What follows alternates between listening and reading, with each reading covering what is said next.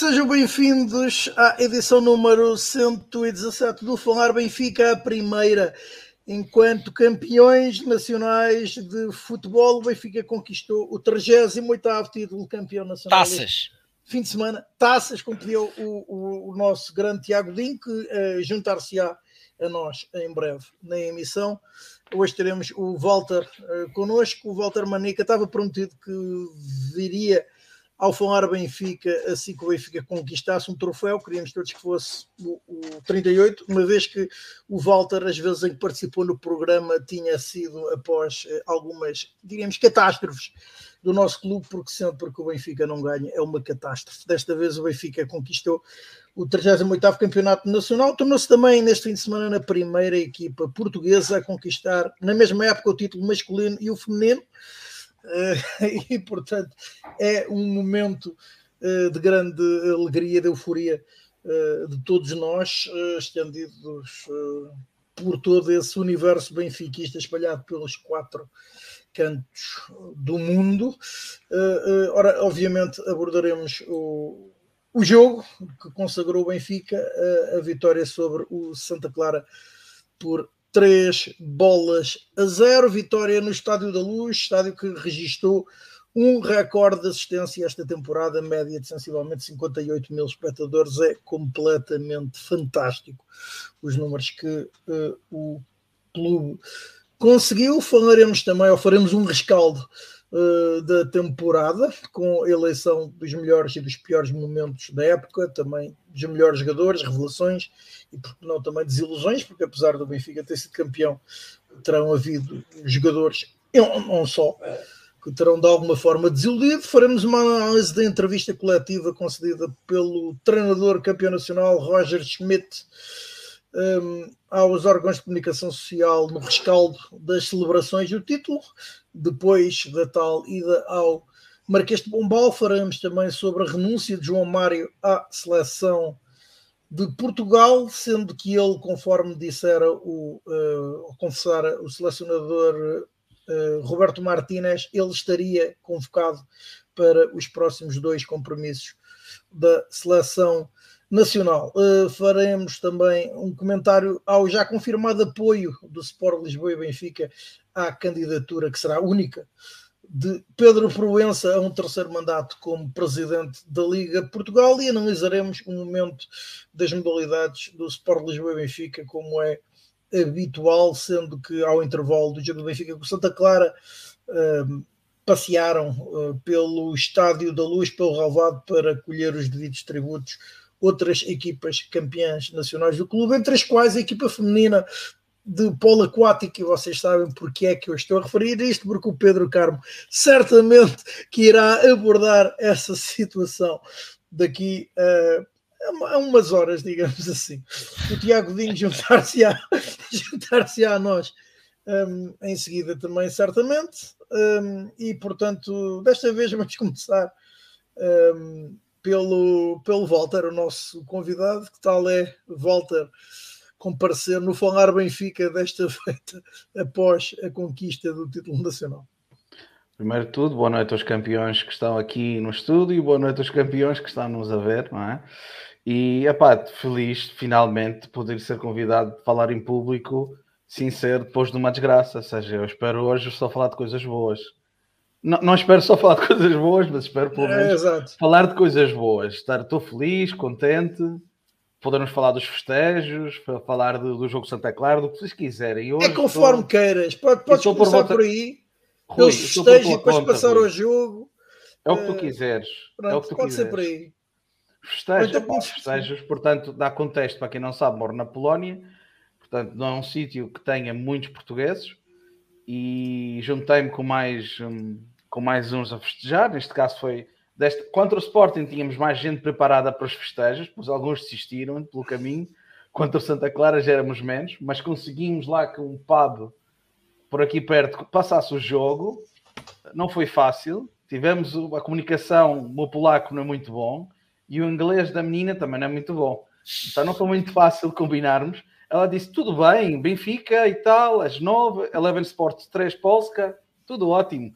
Chego, às 9, às 19, chego lá, estão a dar nove jogos num ecrã, a Liga Polaca ainda não tinha acabado, estão a ver descidas e subidas e Europa, e eu, ok, tudo bem, vocês têm mais ecrãs, não têm?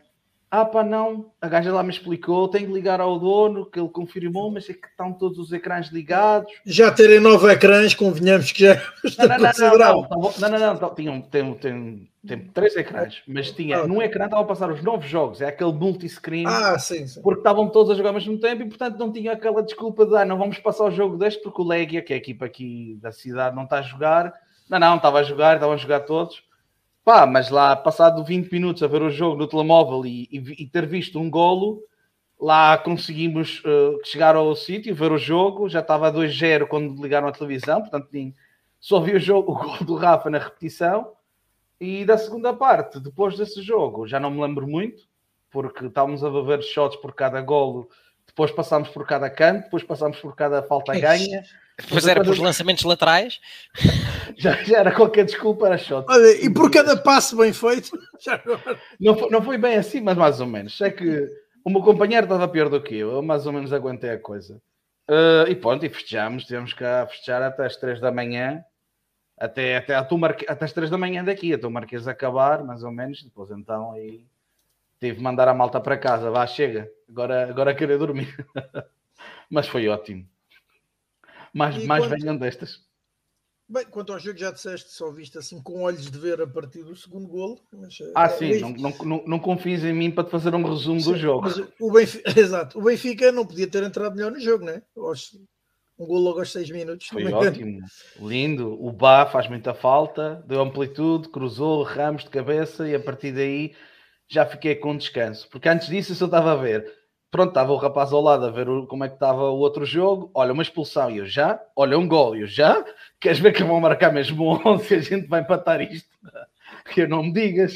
Depois do gol eu já disse: Olha, já tenho de marcar 12. Depois, quando vimos o 0, já tenho de marcar 13. Pronto, já comecei a ficar mais calmo a partir do, do 2-0. Já, já, soltei a, já soltei a franga para os festejos. Ora, hum, e que momento é que tu destacaste daquilo que tu viste do jogo e como é que tu viveste, principalmente os últimos minutos, quando o título já não fugia? Epá, já, é o que eu disse, para mim, já não, a partir do 2-0 já sentia, pronto, isto já não, já daqui não passa, então ao intervalo já estava bem, eu olhar para o outro jogo que está 3-0, já estava 3, acho eu, o Porto, salvo erro, mas como nós já tínhamos dois gols, eu precisei de marcar 13, a gente tem de empatar isto e o Santa Clara não está a fazer rigorosamente nada, estava Pá, lembro-me do remate bom do Santa Clara. Não me pergunto se foi na primeira ou na segunda parte. Sei que o Odi salvou uma bola para canto. Eu acho que foi na... Ah, exato, foi na primeira parte, foi para aquele lado. Yeah. De lembrar para aquele lado é que foi, porque disso ainda me lembro. Uh, mas tirando isso, estava um jogo completamente dominado. Acho que Santa Clara não, não estava a conseguir fazer nada. O Benfica entrou desde o primeiro minuto a querer ganhar o jogo. Acho que o, o golo também, o primeiro golo, ajudou que a equipa se sentisse mais confiante. Não sentia que a equipa estivesse nervosa, nem o público nervoso. Acho que não tivemos tempo para isso, ok? Acho que se as coisas tivessem, a bola não tivesse entrado tão cedo e, e pronto, podia haver algum nervo, nervosinho a passar de fora para, para dentro, mas acho que acho que senti, pelo menos pela, pela televisão, não é? Mas senti que o público ficou como, como eu, sentiram-se todos, ah, já está, finalmente, desta vez não foge, caramba. E pronto, acho que, acho que já com os dois zeros já me sentia completamente campeão. Já só estava a contar o tempo. Hum, e tu, Pedro? Por onde é que queres começar? -se pelos festejos ou pelo jogo em si? Campeão nacional, Pedro Carlos. Estás em mute, Pedro. Nunca falaste tão bem, Pedro. Não, continuas em mute. Continuas em mute. Vamos tentar ajudar-te. Calma, já cá estou. Já, ah, já me ouvem? Agora sim. Saudações campeões, meus queridos, viu? E fica campeões, caralho, estão bom por Campeões! Campeões! Campeões! Bora lá! Nós somos campeões! Nós somos campeões! É, é tão bom, é tão yeah. bom, é uma felicidade tão grande dizer isto e cantar isto em plenos pulmões no Estádio da Luz. É, é, é mesmo é uma sensação maravilhosa. Um, eu estou um pouco como o Walter, pouco vi do jogo não, não consigo falar muito do jogo em si, porque. Hum, estiveste lá. Oh, ele foi ao, ele, lá. ter ido ao jogo foi só uma contingência. Aquilo, pronto. Não, nem, nem, nem é tanto nesse aspecto que vocês estão a pensar. Um, ao contrário pois, do Walter, eu entrei já completamente convicto. Estava perfeitamente convicto que. Ah, pensava que ias dizer que, já, entra, já tinhas entrado. Pensava que já tinhas entrado completamente. Ias dizer que já tinhas entrado completamente narso. Não, não, não, não, nada disso. Exagero. Não, foi. Não, tá, acho que o extraordinário convívio pré-jogo é fabuloso. O ambiente que estava a viver nas relatos é uma pena ao Walter não, não estar cá para, para desfrutar daquele momento. Que é, está muito bom, está muito bom o ambiente pré-relotes, está, está fantástico. E ele já se sentia, já todos, praticamente todos nós já nos sentimos campeões, era uma questão de pró-forma de começar a, o, o jogo e ser confirmado. E pronto, o Benfica entrou na semana passada, disse que, que acreditava que o Benfica ia entrar com tudo, portanto, querer resolver o jogo muito cedo, e o Benfica faz isso. Um, bem, mas a partir do momento em que o Benfica um, marca o golo, uh, a emoção tomou conta de mim. Eu nem sou grande lamechas, não sou muito lamechas nestas coisas, mas pá, lembrei-me da minha mãe, primeiro título que, que o Benfica conquista sem a minha mãe estar cá. E pronto, a partir daí o jogo foi passado entre estar a enxugar as lágrimas dos olhos e, e a viver tudo o que estava a passar à minha volta. A festa, a alegria, ver a, o ambiente nas bancadas foi. Pouco vi do jogo, sei que há um penalti na, na, na segunda parte em que o público assobiou um pouco. Eu acho que o público não assobiou o Grimaldo, acho que o público assobiou o facto de não ser o Gonçalo Ramos a marcar o penalti. Um, ouvi muita coisa a dizer que, que era, estavam a subir ao Grimaldo por ele sair. Eu não senti que tivesse sido isso, mas depois também acabei por perceber porque é que se calhar o Roger Schmidt deu o gol ou deu o penalti ao Grimaldo. Foi uma questão de despedida, uma vez que era quase impossível o Ramos conseguir apanhar o Taremi mesmo marcando o e penalti. Ele, Portanto, e ele marcar o anterior também, não é? Sim, sim, sim, claro. Não, mas ali naquele momento podia-se dar ao Ramos para tentar ir à procura do, do de, de alcançar o Taremi, mas percebo perfeitamente depois, também depois o iam marcar seis penaltis em conto mil, não vale a pena. É, estragava o jogo, não valia a pena. Um, portanto, honestamente, acho que este jogo pouco, pouco interessa. O Benfica rapidamente chegou ao gol e a partir daí, na última jornada, é, é totalmente irrelevante saber se este jogou bem, se aquele jogou bem, se o Benfica jogou bem, se o Benfica jogou mal. Acho que o Benfica jogou bem, acaba por chegar bem, mas resolve o jogo muito cedo acaba com qualquer dúvida que pudesse haver e houve aquele fantasma por causa do resultado do Dortmund também poder ganhar, ser campeão em casa e perde, então e houve aquela, ai caraças, estão a ver, não podemos estar assim tão confiantes como estamos agora.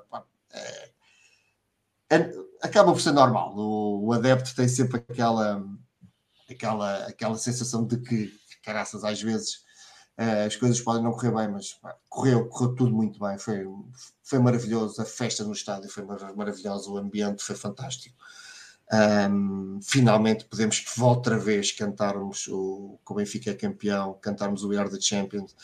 Um, eu tenho pena, e eu, ao longo do, destes últimos dias, aquelas bocas daquela dos eruditos que acham que o futebol é para, para, os pobres de espírito e para aqueles que têm pouco, têm pouco interesse na vida, então precisam do futebol para não sei o quê, para não sei o que mais, e assim. Tenho tanta pena dessa gente não perceber, não sentir a, a emoção de ver o seu clube a ser campeão e a cantar em plenos pulmões que somos campeões, juntamente com os nossos amigos uh, do clube, neste caso benfiquistas. Essa gente que diz esses disparados não faz a mínima ideia do que está a perder é uma pena. Uh, mas nós todos aqui festejamos imenso e foi, foi fantástico. Acaba todo aqui durante o, durante, durante o programa. Dissemos várias vezes que queríamos ser campeões, ser campeões com 10 pontos, ser campeões ali, ser campeões em Alvalade, etc. Mas, graças, fazer a festa ali na luz acaba por ser um, é uma comunhão, é uma comunhão de amor, de paixão,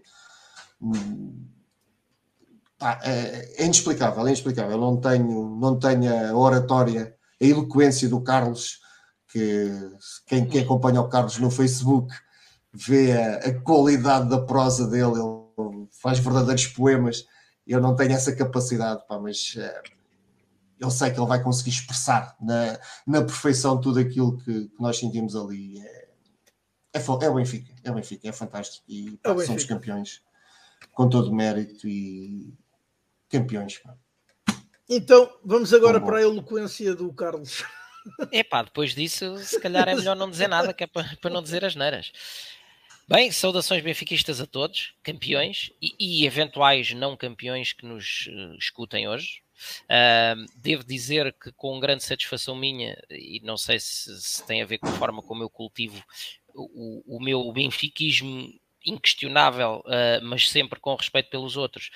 As duas primeiras mensagens de parabéns que recebi uh, por, por, escrito foram precisamente de dois sportinguistas a dizerem-me título merecido e portanto o campeão voltou uh, e acho que acima de tudo é, é essa é, é, a grande a grande ideia chave deste fim de semana uh, o concretizar o culminar do trabalho de toda uma época, que, como disse aí o Carmo, podia ter sido mais cedo, com 10 pontos, com, com 4, com 7, fosse o que fosse.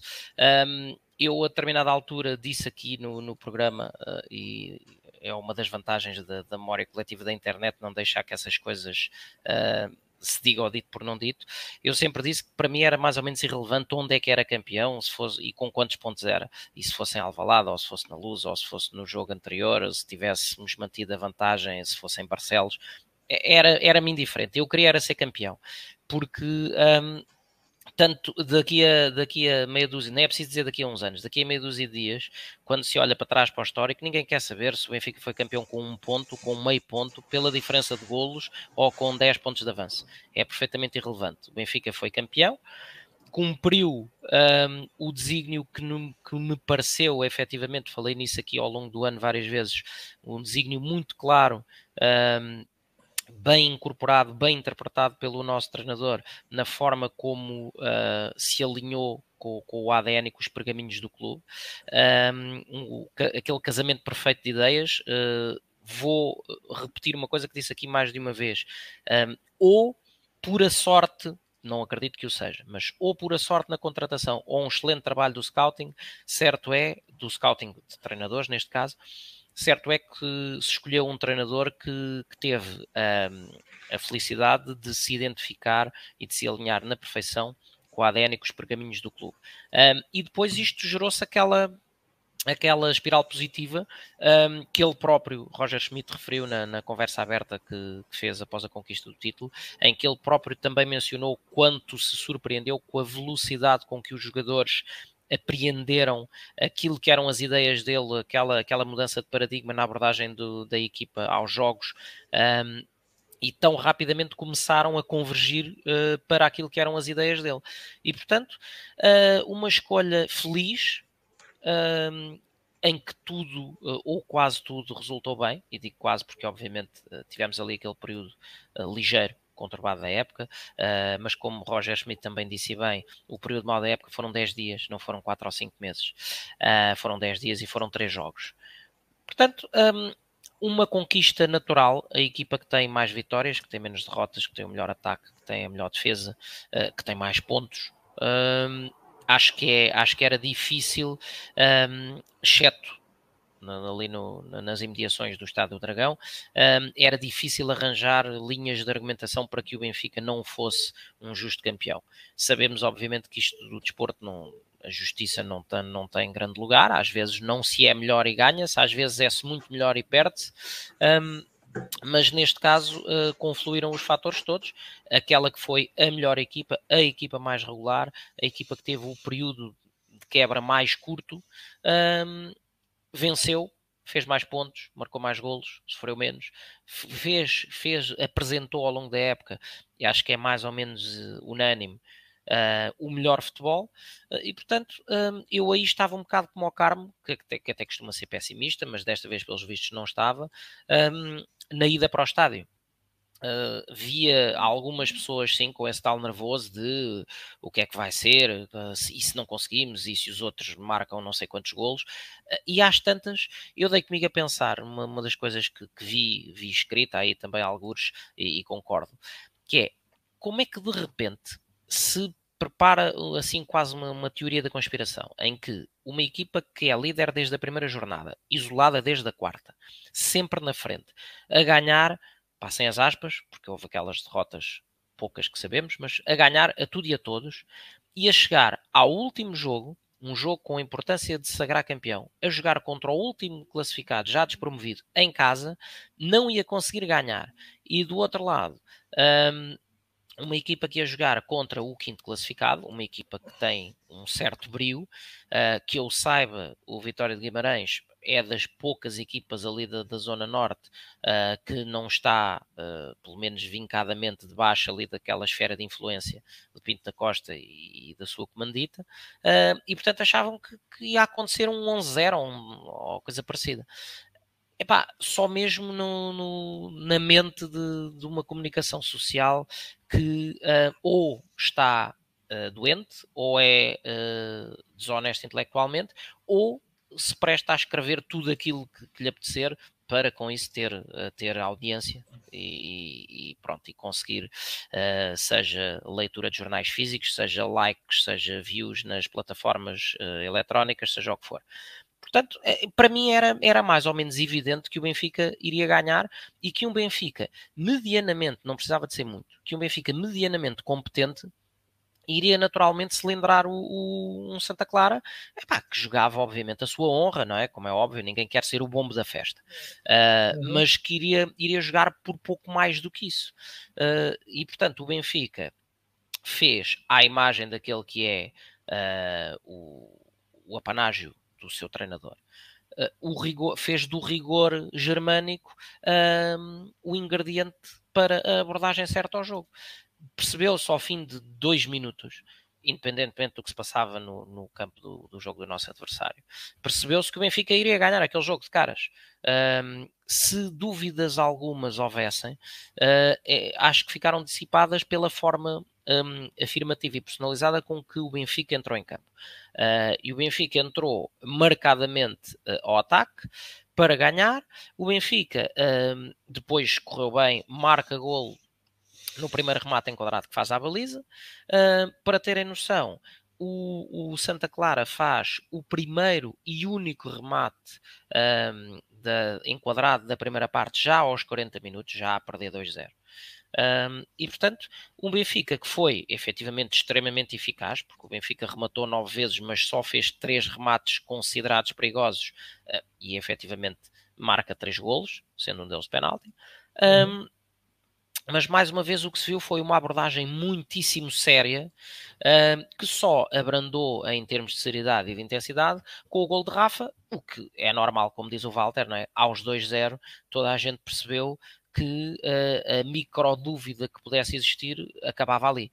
É? Uh, e portanto, o Benfica, na minha ótica, sagra-se campeão aos 28 minutos com, com o gol de Rafa. A partir daí, foi aquele jogo que poderia ter descambado para a festa, nunca descambou. A equipa foi sempre uh, bastante séria na abordagem, embora obviamente tenha, tenha baixado um pouco a intensidade. E depois, como disse o Carmo, eh, é um bocado, roça quase a irrelevância eh, estar a fazer apreciações individuais num, num, jogo destes, em que lá está, correu bem, à meia hora estava resolvido ehm, e, e, que, e com a importância com a carga toda de dar um título.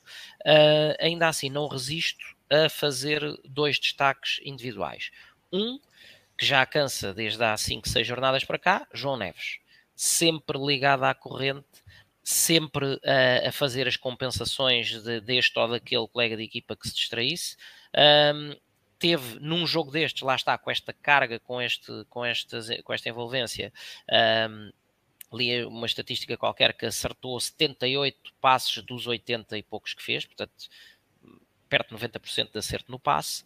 Uh, saiu uh, de consciência absolutamente uh, de, de, de ver cumprido porque entregou Uh, como tem sido seu apanágio, 100% uhum. de tudo o que tem para dar ao longo de todos os minutos do jogo e, portanto, uma, uma, uma surpresa que já não o é, uma confirmação uh, do grande valor que ali está, do diamante que estava ali em crescendo, que como sei que o Godinho corrobora o que eu vou dizer, só para quem não segue as camadas jovens é que isto é uma surpresa total.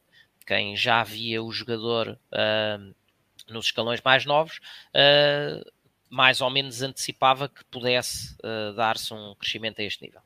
Um, e a segunda nota individual vai desta feita para Roger Schmidt. E para Roger Schmidt porquê? Porque estávamos no intervalo do jogo e eu disse: para quem estava a ver o jogo comigo. Bom, isto agora, bem jogado, bem jogado, é uh, daqui a bocado marca-se o 3-0 e a 5 minutos do fim, Roger Schmidt tira Vlaco Dimos para meter o Samu e vai dizer: VJJ é assim. Pá, uhum. E o homem, não é que bem dito e bem feito, faz exatamente aquilo que eu tinha uh, lançado à laia de provocação uh, entre, entre os amigos. Agora, uh, não é por ter sido eu a lembrar-me disto, seguramente, porque, porque eu não tenho nenhuma via de comunicação para Roger Schmidt. Sim, eu também mas é. Mas é por, mas... por o que isto mostra do condutor de homens que está ali. Porque todos, todos criticámos, e, e bem, e, de forma completamente justa, uh, aquilo que foi para mim uma atitude uh, completamente desajustada para com Paulo Lopes uh, naquele que era o, o ano em que, em que o guarda-redes terminava a sua carreira. Uh, poderia ter tido um minuto que fosse na relva para se poder sagrar campeão de facto uh, e o nosso ex-treinador, o catedrático, uh, fez aquilo que toda a gente se lembra e portanto passemos por cima disso.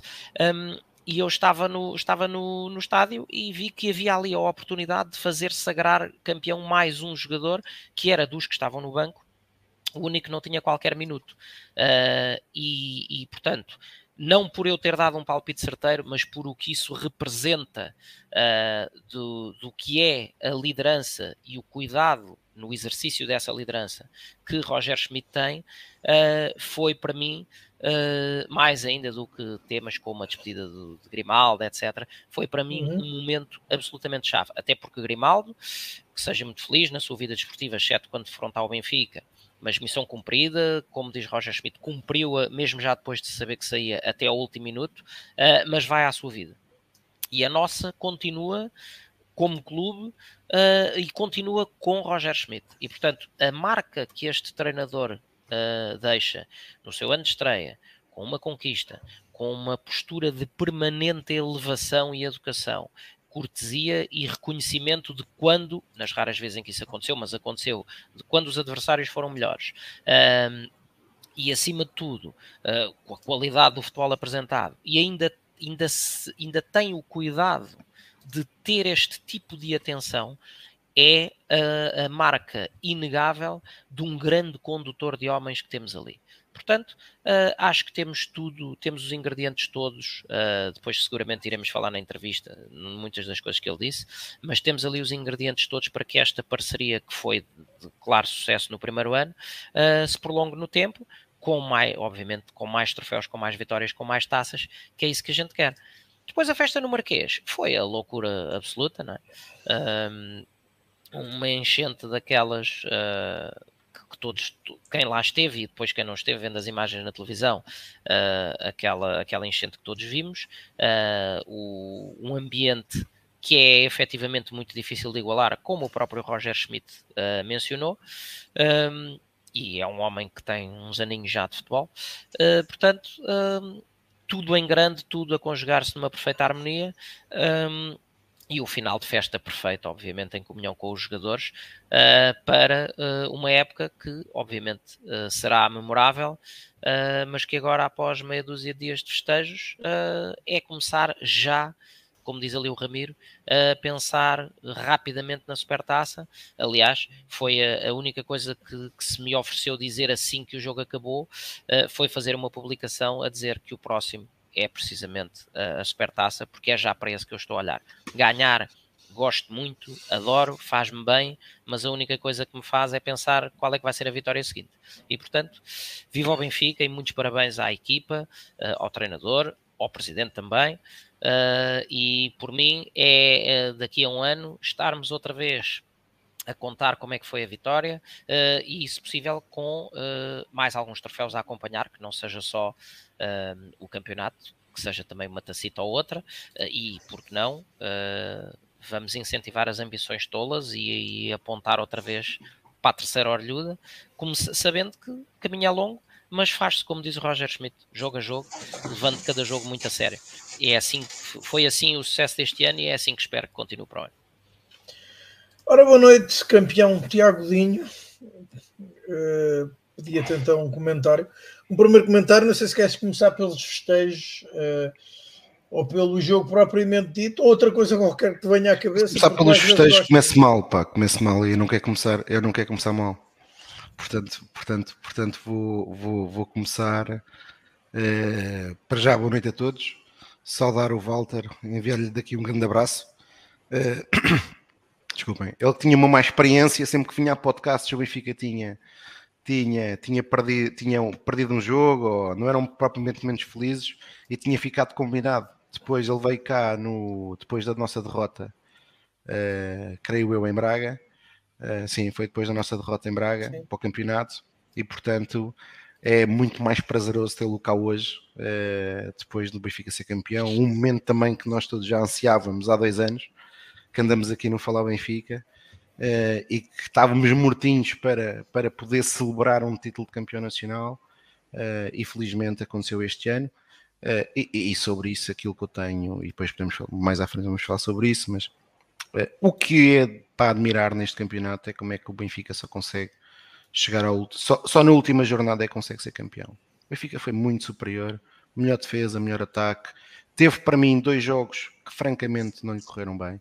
Uh, o jogo em Braga, uh, que de facto foi um, foi, uh, eu diria mesmo que é o pior jogo do campeonato do Benfica, e depois o jogo com, com, o Futebol Clube do Porto, em casa, em que de facto a equipa do Benfica não teve, não teve todo bem. Mas de resto a equipa foi, foi, foi, foi a melhor equipa de longe no campeonato nacional, foi a equipa mais consistente, foi a equipa mais forte, e é impressionante para mim é como é que uma equipa que tem um, esta vai demonstrando esta, esta superioridade toda, uh, acaba por ter que chegar à última jornada uh, a precisar de pelo menos empatar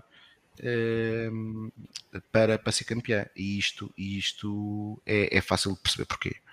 Porque nós jogamos contra um adversário que não joga sozinho. E não joga sozinho há demasiados anos em Portugal. Tem sempre uma segunda força para o acompanhar.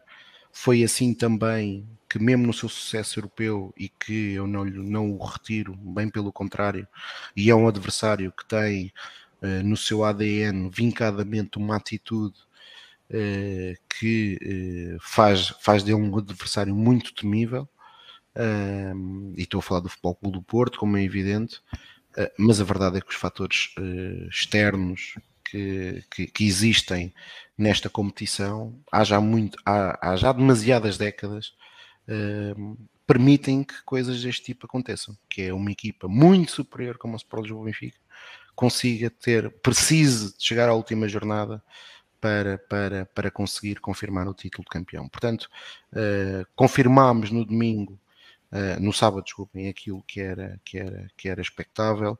A equipa foi exatamente igual, na minha perspectiva, àquilo que eu tinha. Que eu, a equipa, não o 11, mas a forma como o Benfica encarou o jogo, como eu esperava, uma equipa à imagem de Roger Schmidt a tentar resolver o jogo cedo, e foi isso que a equipa fez. Uh, e portanto é uma, é uma, é uma, é uma, foi uma enorme alegria para todos nós. Uh, o Benfica merecia isto, os benfiquistas mereciam isto. Foram três épocas anteriores muito más. É o nosso segundo troféu em 16 disputados nos últimos quatro anos, e isto diz o muito que temos para fazer, o muito que temos para fazer. Uh, este campeonato a festa, para mim, tem que, espero eu, que tenha acabado ontem na estrutura, que evidentemente Rui Costa, enquanto presidente, teve aqui muito mérito, eh, para mim, em dois momentos. Primeiro, em trazer o Lourenço Pereira Coelho para o futebol. Eu não acredito em coincidências, não acredito que uma estrutura seja feita só de um homem, mas a verdade é que Lourenço Pereira Coelho, em cinco épocas que está à frente do futebol do Benfica, é das cinco vezes é campeão nacional, e portanto isto não pode ser uma coincidência. Uh, e depois, e depois tiveram o mérito de romper com um passado recente, uh, que foi contratar um treinador estrangeiro, mas mais do que um treinador estrangeiro, para mim, uh, o maior. Esse, esse rompimento, não, ou seja, podia ser um treinador português, ou não. Português ou estrangeiro, seja treinador, seja jogadores, o que interessa essencialmente tudo é a qualidade e aquilo que é o enquadramento da ideia de futebol do, do treinador para aquilo que os benfiquistas estão à espera. E a escolha foi, uh, sem sombra de dúvida, para mim, muito adequada. Uh, havia uma, uma, uma, uma perspectiva e uma dimensão de Roger Schmidt que eu pessoalmente não conhecia, uh, que era uh, o homem em si. O homem ainda conseguiu acrescentar mais valias ao longo da época, primeiro pela forma como claramente percebeu a dimensão do Benfica, depois a forma como, como se relacionou com, to, com todos, com todos os, os agentes esportivos, fosse equipas de arbitragens, fosse como jornalistas, fosse adeptos, um, e, e, depois, claro, evidentemente, pela, pela, pela sua qualidade intrínseca enquanto treinador. E, portanto, foi, foi, foi claramente uh, estas duas uh, estas duas primeiras uh, decisões de Rui Costa, em, que começou primeiro com o Lourenço Pereira Coelho e depois com a contratação a calculo eu em conjunto já com Lourenço Pereira Coelho do Roger Schmidt, que depois permitiram que o Benfica de facto fizesse uma época um, muito boa para aquilo, para aquilo, para aquilo que tinha sido o histórico recente uh, e agora aquilo que eu espero é que a equipa, que a equipa, que o Benfica, que o Benfica tenha a capacidade de perceber que este título está no museu, e portanto agora o que é importante é vencer a Supertaça em agosto, preparar a equipa para, para, para ganhar a Supertaça e para ganhar o, o 39 em 2024 e por outro lado, como é evidente, o Benfica tem de uma vez por todas que voltar a vencer as taças. O Benfica não vence a taça da Liga desde 2016 e não vence a taça de Portugal desde 2017. E, portanto, o Benfica tem uh, forçosamente que, que, que, fazer mais do que fez esta época, mas é evidente que neste momento é um momento que temos que congratular os obreiros, os obreiros deste título. Uh, começando por aqueles que de facto depois no campo o ganham, os, os treinadores e os jogadores, uh, e portanto é, é, foi uma noite muito feliz e, e umas horas que têm sido de facto de grande satisfação. Uh, só, só, só aqui queria dar uma nota ao, sobre, sobre o pormenor que o, que o Carlos referiu, do, do, do, Samuel, uh, é, é, é, é, mais uma vez a demonstração da dimensão de, de Roger Schmidt. E o caso Paulo Lopes ainda é mais grave, é que o Benfica só queria corrigir uma coisa primeiro ao Carlos. O Carlos Lopes não, não, o Paulo Lopes não acabou a carreira. O Paulo Lopes foi campeão nacional pelo Benfica em 2016 e em 2017. Uh, eh, portanto, o Paulo Lopes voltou a ser campeão. Não foi, foi campeão esse ano porque não jogou um minuto. Uh, portanto, o Paulo Lopes podia ter sido tetracampeão e não é tetracampeão uh, porque, porque Jorge Jesus não ficou a jogar e com a agravante que o Benfica entrou nesse jogo já campeão. O Benfica, quando entra nesse jogo contra o Marítimo, o Benfica é campeão em Guimarães. E, portanto, podia ter sido, aliás, Jorge Jesus consegue duas coisas inacreditáveis nesse jogo, que é essa, não colocar Paulo Lopes logo desde o início, quando o Benfica já era campeão, e ter jogado com, com Sálvio, eh, que sendo verdade aquilo que se dizia na altura, estaria já vendido e que se lesiona com gravidade eh, na primeira parte dessa partida e, portanto, a transferência acaba por por terra. Eh, mas pronto, isso já. Mas é incrível a justificação na altura do Jorge Jesus foi precisamente a lesão do Sálvio. Sálvio, certo? Foi. O problema foi que ele, não, ele podia ter perfeitamente ter logo colocado Paulo Lopes a jogar de início porque o Benfica já era campeão. Exato. Ele, para, ele, para evitar esse tipo de desculpas agora, Galatasaray hoje é campeão turco. Exato. Sabem que hoje é campeão turco, não, há... não tem. Já não, tem, for, não tem quando acabar, vou já para o Marquês. Já. Sobre, sobre, sobre aquilo que me perguntaste inicialmente, sobre os festejos. Eu tenho que dizer que o Benfica, eu já disse, já falei nisto no outro episódio, uh, que foi quando foi após o jogo o Benfica Famalicão na luz. O Benfica, a direção do Benfica tem que falar e tem que dizer qualquer coisa aos sócios do Benfica, ou pelo menos tem que explicar. Uh, porque há algo que se está a passar. Eu acho que não, não é culpa da direção do Benfica, portanto, digo já, digo, já aqui a minha opinião. Acho que é um excesso de zelo que existe às autoridades policiais em Lisboa porque aquilo que ocorreu este ano um, ehm, nos festejos uh, do título do Benfica uh, sucederam uh, até com dimensões bem piores nos festejos do Sporting Clube Portugal em 2021 e eu acho que é de todo incompreensível de todo incompreensível aquilo que se passou à volta do Estádio da Luz no pós-jogo, no antes e no pós-jogo. No antes-jogo há uma coisa que nós precisamos saber porque é que os adeptos do Benfica não podem entrar ao pé da rotunda os adeptos do Benfica podem estar ao pé, do, ao pé do, dos acessos de todos os estádios, menos de um, do Estádio da Luz. A Rotunda Cosme Damião, neste momento, há imagens, há imagens que, que, que eu gostava que as autoridades pudessem explicar porquê, que é 2019 com a rotunda completamente cheia de adeptos do Sport Lisboa Benfica, antes e no pós-jogo, e imagens agora em 2023 que a rotunda está completamente vazia porque há um cordão policial que parece que vem lá o Papa. Eu não sei se as autoridades policiais em Lisboa quiseram treinar eh, com os adeptos do Sport Lisboa Benfica as jornadas mundiais da juventude. Eh, porque só isso é que pode ter explicação. O, as, relotes, as relotes hoje em dia que estão, no, que estão em Alto dos Moinhos estão a uma distância muito considerável, inclusive das entradas, das entradas, da entrada do autocarro, no pré-jogo. E nos últimos jogos em casa somos uh, temos como vizinhos o corpo de intervenção, a unidade especial da polícia. Eu gostava, eu gostava que alguém da PSP pudesse explicar o porquê. Porque desde que eu me recordo, nunca vi ninguém ser atropelado, nunca vi ninguém que estivesse ali a enviar qualquer tipo de pirotecnia para a estrada, uh, nunca vi nenhum episódio destes. Qual o motivo para esta, para esta perseguição que tem existido aos adeptos de Sporting do Benfica? Qual o motivo? Uh, porque eu acredito que existam excessos, mas os excessos têm que ser uh, resolvidos com intervenções pontuais e localizadas. Não é como tratar toda a gente claro. de toda a maneira. No, fim, no final do, do jogo, deste jogo, o que se passou no Estádio da Luz voltou a ser outra vergonha.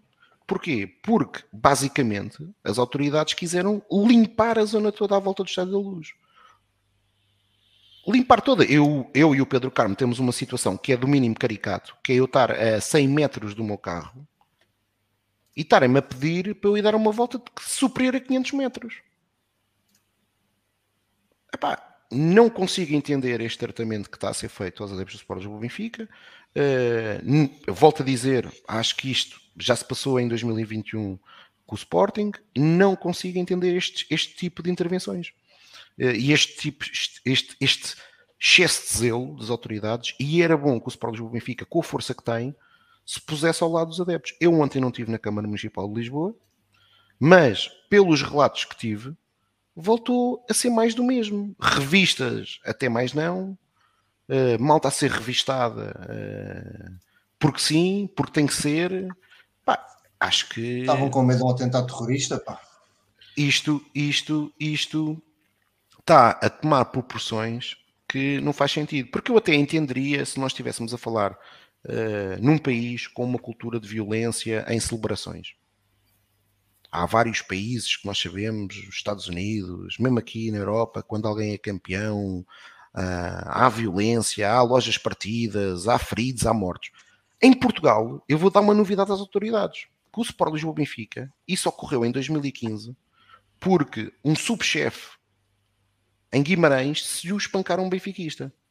E claro, isso despoltou depois um clima nessa noite que não foi positivo. Mas começou com um agente de autoridade a espancar, a espancar um benfiquista à frente dos filhos menores. E depois, infelizmente, isso teve repercussões em Lisboa. Uh, mas, em nenhuma festa do Benfica, que eu me recorde, nem antes de 2015, nem depois, qualquer situação similar aconteceu. E aqui também deixo um recado ao Benfica. eu percebo e já sei que alguns vão dizer que isto é velhos do Restelo. É, o, o Marquês, eh, eu tive no Marquês, infelizmente, poucas vezes, porque o Benfica, eh, na minha, na minha adolescência, infelizmente, venceu muito pouco, eh, mas regressei ao, ao Marquês em 2005 e em 2010, quando não havia palcos montados, quando. Pá, e eu não vi Exato. qualquer tipo de problema. Via um autocarro repassar, via malta a festejar, via malta a ver os seus copos, numa num ambiente saudável, controlado, sem qualquer tipo deste tipo de festas artificiais, na minha perspectiva, que são muito pouco uh, o ADN do Benfica uh, e que eu creio que é bom que a direção do Benfica também possa olhar para isto, porque os benfiquistas querem é ter contacto e os jogadores precisam também disso. Os jogadores precisam ter contacto com a massa adepta do Benfica, uh, porque estas festas super controladas, super plastificadas, uh, mesmo no próprio ambiente do Estádio da Luz, pode e deve ser melhorado e se calhar ir mais à gênese daquilo que é o clube, que é um clube popular, um clube, um clube que nunca precisou uh, para festejar, fosse o que fosse, de, de ter uh, outros fatores uh, alheios, uh, externos, para, para ter motivos para ser capaz de festejar. E portanto tenho pena, tenho pena que a festa tenha tido vários episódios. Eu sei de um episódio de uma criança de 8 anos que foi baleada uh, com um tiro de borracha da PSP, uh, o que é inacreditável.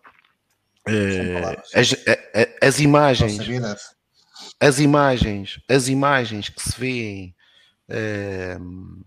no final na saída do autocarro no Chá da Luz.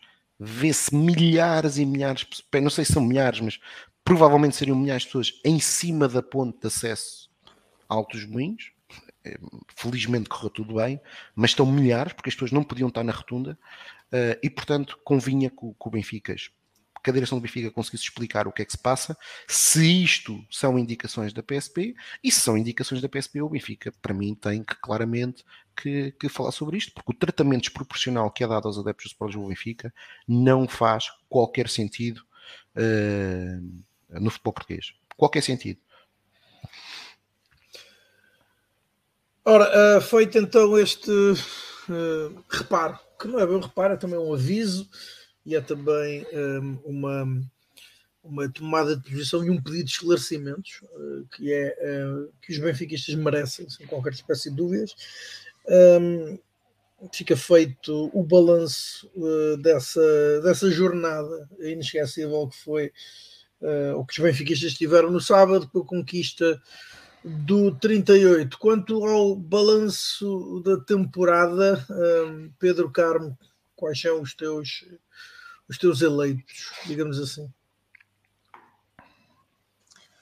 Bom, primeiro eleito tem que ser mesmo Roger Schmidt, uh, independentemente de eu não estar tão satisfeito e tão convencido como o, o, o Tiago uh, e o Carlos, uh, acho que sem dúvida nenhuma o Roger Schmidt é o obreiro e o, o principal responsável pela, por esta conquista, por tudo aquilo que trouxe ao Benfica, uh, pela postura que teve. O Tiago disse bem que havia, uma parte que nós não conhecíamos, que era o homem, e acho que é, tem, tem Benfica. Aquilo é. Roger Schmidt é Benfica. A postura que tem, a calma com, com que sempre esteve nos jogos.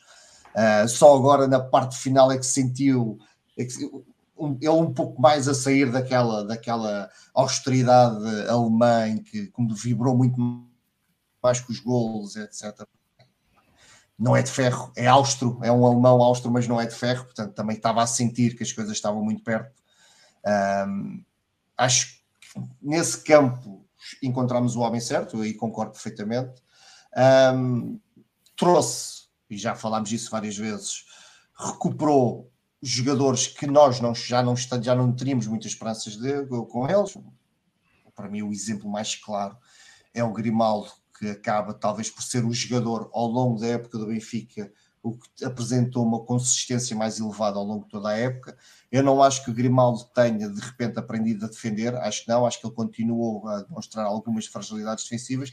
Acho sim, e é esse para mim o grande mérito do, Roger Schmidt, o, eh, o coletivo que criou ajudou a que as debilidades defensivas do Grimaldo estivessem muito mais protegidas, muito mais disfarçadas e permitiu que o Grimaldo desse tudo aquilo que tem de muito bom à equipa, que é todo o seu momento ofensivo, momento com bola, e portanto acho que Grimaldo fez, é unânime, acho que fez a melhor época desde que está no Benfica.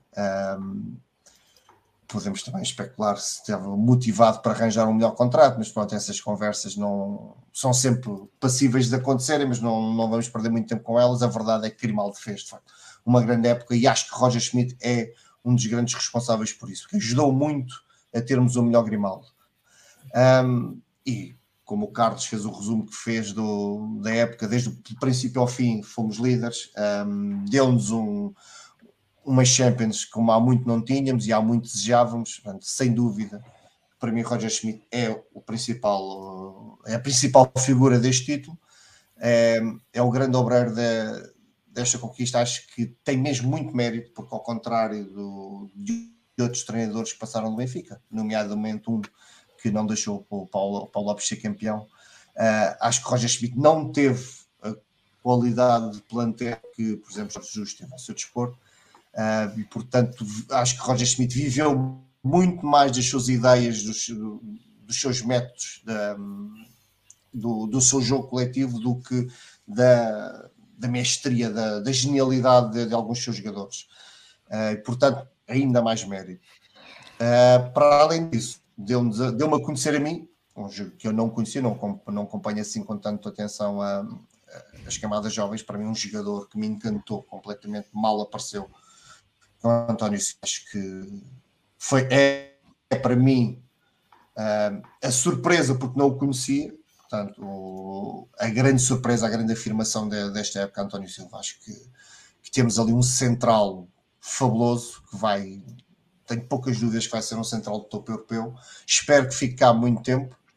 Uh, espero que continue a ser campeão e a continue a manifestar no campo a alegria que ele emana de estar ali a jogar pela sua coração e sempre aliado a uma qualidade fabulosa. Nós, nós, nós aqui comentámos várias vezes, não é perfeito, não é um jogador perfeito, cometeu vários erros, mas a capacidade de resposta que ele tinha aos próprios erros era muito pouco usual num, num jogador tão jovem e tão pouco experiente de, nestes palcos. Uh, os jogos que ele fez nas Champions perante adversários como Mbappé é simplesmente fabuloso.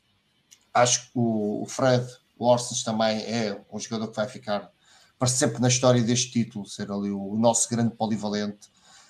Um, tenho pena de não conseguir dar o elogio total ao Enzo Fernandes, porque era claramente o, o jogador mais diferenciado que a equipa tinha. Se quis sair no momento que quis sair, uh, falámos disso, foi-se arrastar para o Chelsea e não teve a oportunidade de, de usufruir do que, do que os colegas usufruíram.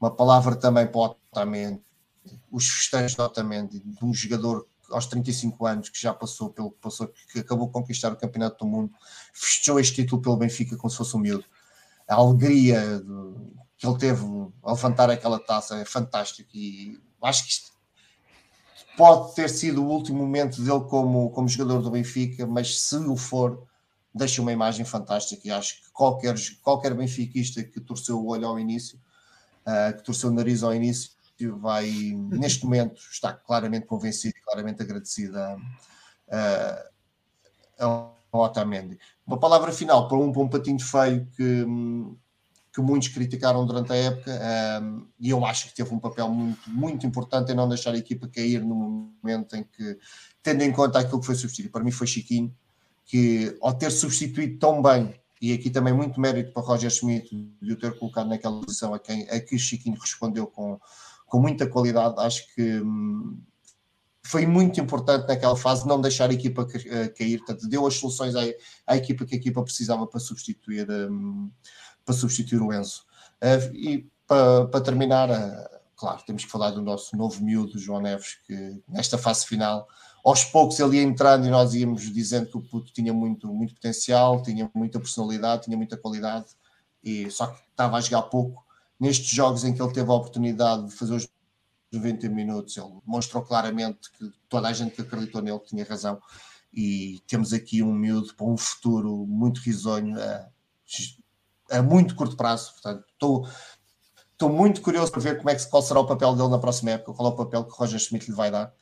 Uh, e, e, lá está, é mais um de nós. Ok, é verdade, é verdade, com esta, com esta direção do Benfica a gente nunca sabe, mas pronto, acho que João Neves ainda não estará nesse ponto, apesar de é bem possível que hajam aí tubarões uh, europeus que tenham que estar ali e queiram já o agarrar. Mas acredito que ainda não, acredito que ainda nos vai dar algumas alegrias. Ele e o, e o António Silva vão ficar cá pelo menos mais uma época. Quero eu acreditar muito nisso. Olha, como diria o António Silva, e, e gostaria que o João Neves dissesse, já estou num tubarão europeu. É verdade. Ah, sim, não, claramente que sim. Claramente que sim, é verdade, mas pronto, quando começarem também a, a aparecerem as propostas milionárias de, para eles, é, vamos ver o que é que. A cabeça deles não vê um bocadinho, mas eu acredito, eu acredito perfeitamente que o António Silva e o, e o, e o João queiram ficar mais uns anos no, Benfica, pá, lá está, são tão novos ainda, têm tanto tempo para, para fazer esses contratos. Eu acho que eles querem ficar todos. Eu acho, eu acho que há mais vontade de os vender. Claramente satisfeitos. E são 5 escudos. Claro, que eu digo David Luiz. Isso é verdade, isso é verdade. Nós, nós, nós sabemos que, ele, que há. Eu acho que isso vai acontecer com o Ramos, vai haver uma, um, uma grande tentação em vender o Ramos e a querer que o Ramos aceite as propostas que, que irão aparecer. Uh, mas pronto, uh, lá está. Já chega-se a um certo ponto que uh, as propostas serão tão altas que é natural que os jogadores tremam um bocadinho. Mas neste momento eu acredito que eles queiram ficar e todos nós queremos que eles fiquem. Ora, um, e, e, quanto a desilusões, houve assim alguma? Ah, Epá, olha, olha, tu vais obrigado. perguntar ao cara. Por acaso, quer dizer isso, não. Não, não, não, nem, nem, tem nada a ver com isso, porque para mim não, não foi desilusão. Uh, mas para mim, a grande desilusão, uh, queria falar nisso. E, assim, desculpa, Carmen, o, desculpa uh, interromper. É, é, o, outro não foi, o outro não é desilusão, porque também as expectativas que tinhas eram baixíssimas, portanto não desiludiu. É por aí. Exato, exato. Portanto, não, ok, não, ok, não para verificar.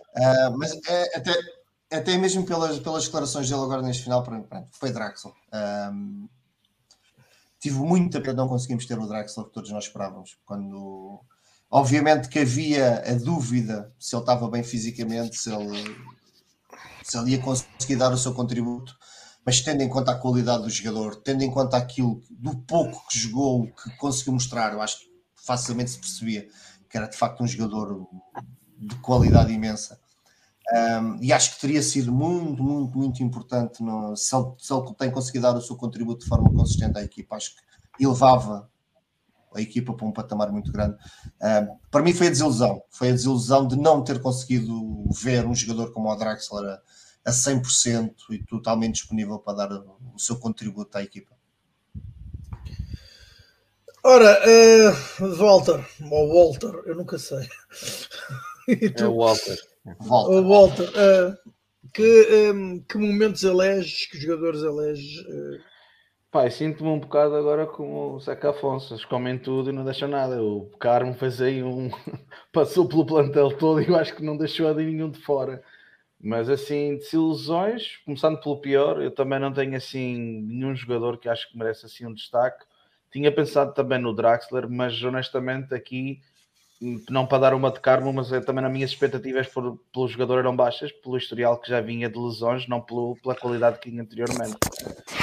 O que resultou acabou por fazer menos jogos e menos minutos do que tinha feito na última época no PSG. Portanto, isso diz tudo do, da pouca importância que teve, mas pronto, não. Lá está. A maneira como ele se despediu de nós e como ele falou no autocarro, acho que diz muito do, do homem acho que não consigo é dizer que é uma desilusão. Uh, destaques Pá, eu tenho um. E, e, e, tenho aqui dois elementos com quem eu falo quase todos os dias, o Tiago e o Carmo. Sabem o, o quão bem eu estava enamorado do Ausnes, mal vi vídeos do rapaz e porque nos vídeos não via aquelas compilações normais que é golos, fintinhas e assistências, e via um jogador que posicionava-se bem, passos a, a, a, a queimar linhas, um, que defendia, que ajudava, e disse: isto parece ser um bom jogador. Mas claro, lá está, era só vídeos, mas ficava, estava muito entusiasmado com, com o jogador e mal começou a jogar. E atenção, que ele não é titular logo no Benfica, ok? Ele tem uhum. vários jogos em que ele não, não estava a jogar, não estava a ter tantos minutos, mas via-se que, que era bom e eu estava já com, com ele fisgado. Dizia, pá, este. Eu lembro-me de ter uma conversa com eles dois, estar-lhes a dizer que ele, cuidado que veio, eu espero, cuidado que ele vem, que seja um jogador para ficar cá e acabar a carreira. Porque é daquele tipo de jogador, é, dá tudo, entrega, é inteligente, taticamente é muito bom. Um, tem uma vantagem, que, uma vantagem que o Roger Mir acha, acha dele um polivalente, apesar de eu não gostar muito dessa vertente, achava que gostava de vê-lo mais fixado entre estas duas posições do meio campo. E acho que para o ano, eventualmente, com entradas, não, não, teremos, não teremos de pô-lo mais a lateral direito, porque acho que uhum. é um Vamos ver se ele fica. É pá, o quê? Depois de eu ter dito isto. já acha que vai ser toda a gente. Vamos, olha, já não venho mais. Vamos não, não. estou a dizer, estou a dizer porque dizem que existe, que existe um interesse real de Inglaterra e ele tem uma cláusula baixa e que existe um interesse real. Tem 27 E a cláusula anos. dele é baixa, a cláusula dele é baixa, a cláusula dele não é alta. A cláusula dele não é alta. Tá, mas é quanto a cláusula dele? 50 milhões. 50. Tá, não é, é propriamente pá, Pinners. É pá, o, para o eles, clube, o clube, que se fala, o clube que se fala é. Ah, pá, não me lixem. É, vamos, acabar com isto. Pronto. É pá, eu espero que não aconteça. Eu espero que não aconteça. Pronto, comecei pelo meu destaque, o jogador, o meu jogador fetiche, que era o Austin. Portanto, já conseguiste vender o jogador, já. não é? Basicamente. Abriste a boca, vendeste o jogador. Pronto. Ai, eu aqui a fazer juras que queria que ele ficasse naquela a carreira. Mas eu estou contigo, eu estou contigo. Ai, contigo. Mas pronto, assim destaque, destaquei, destacava o Osnes, mas é assim, é, se for destacar, há vários jogadores que tiveram momentos de forma espetaculares. O Otamendi está na altura que ele vai ao Mundial, acho que ele estava-se a preparar mesmo psicológico e fisicamente para o Mundial. Ele, antes do Mundial e pós-Mundial, está numa forma absurda, intratável Uh, acho que ele tem uma quebra, como muitos tiveram depois da última paragem para as seleções, aquele último microciclo de, que nós tivemos, uh, que pronto, a equipa quebrou toda e ele não teve tão bem contra o Porto, nem quanto o Inter. Teve alguns jogos ali em que ele não estava tão bem, mas no cômputo geral, depois recuperou e acho que no cômputo geral da época é um dos destaques, claramente. Um, assim, dos mais experientes seriam esses. Há vários jogadores que, que me surpreenderam. Um, o António Silva não, não foi uma surpresa total. Lá está, também tenho aqui testemunhas, como eu disse, que o António Silva ia ser titular em vez do. Titular não, eu não achava que ele ia ser titular. Achava que ele ia ficar com a vaga em vez do Tomás Araújo. Uhum. E logo que ele começou na pré-época a jogar, disse logo: o Roger Schmidt também vai achar o mesmo. Já estava a ver que o miúdo vai ficar e vi que o Tomás não ia ficar. Infelizmente, porque eu gosto muito do Tomás e estou muito contente que ele volte e acho que vai.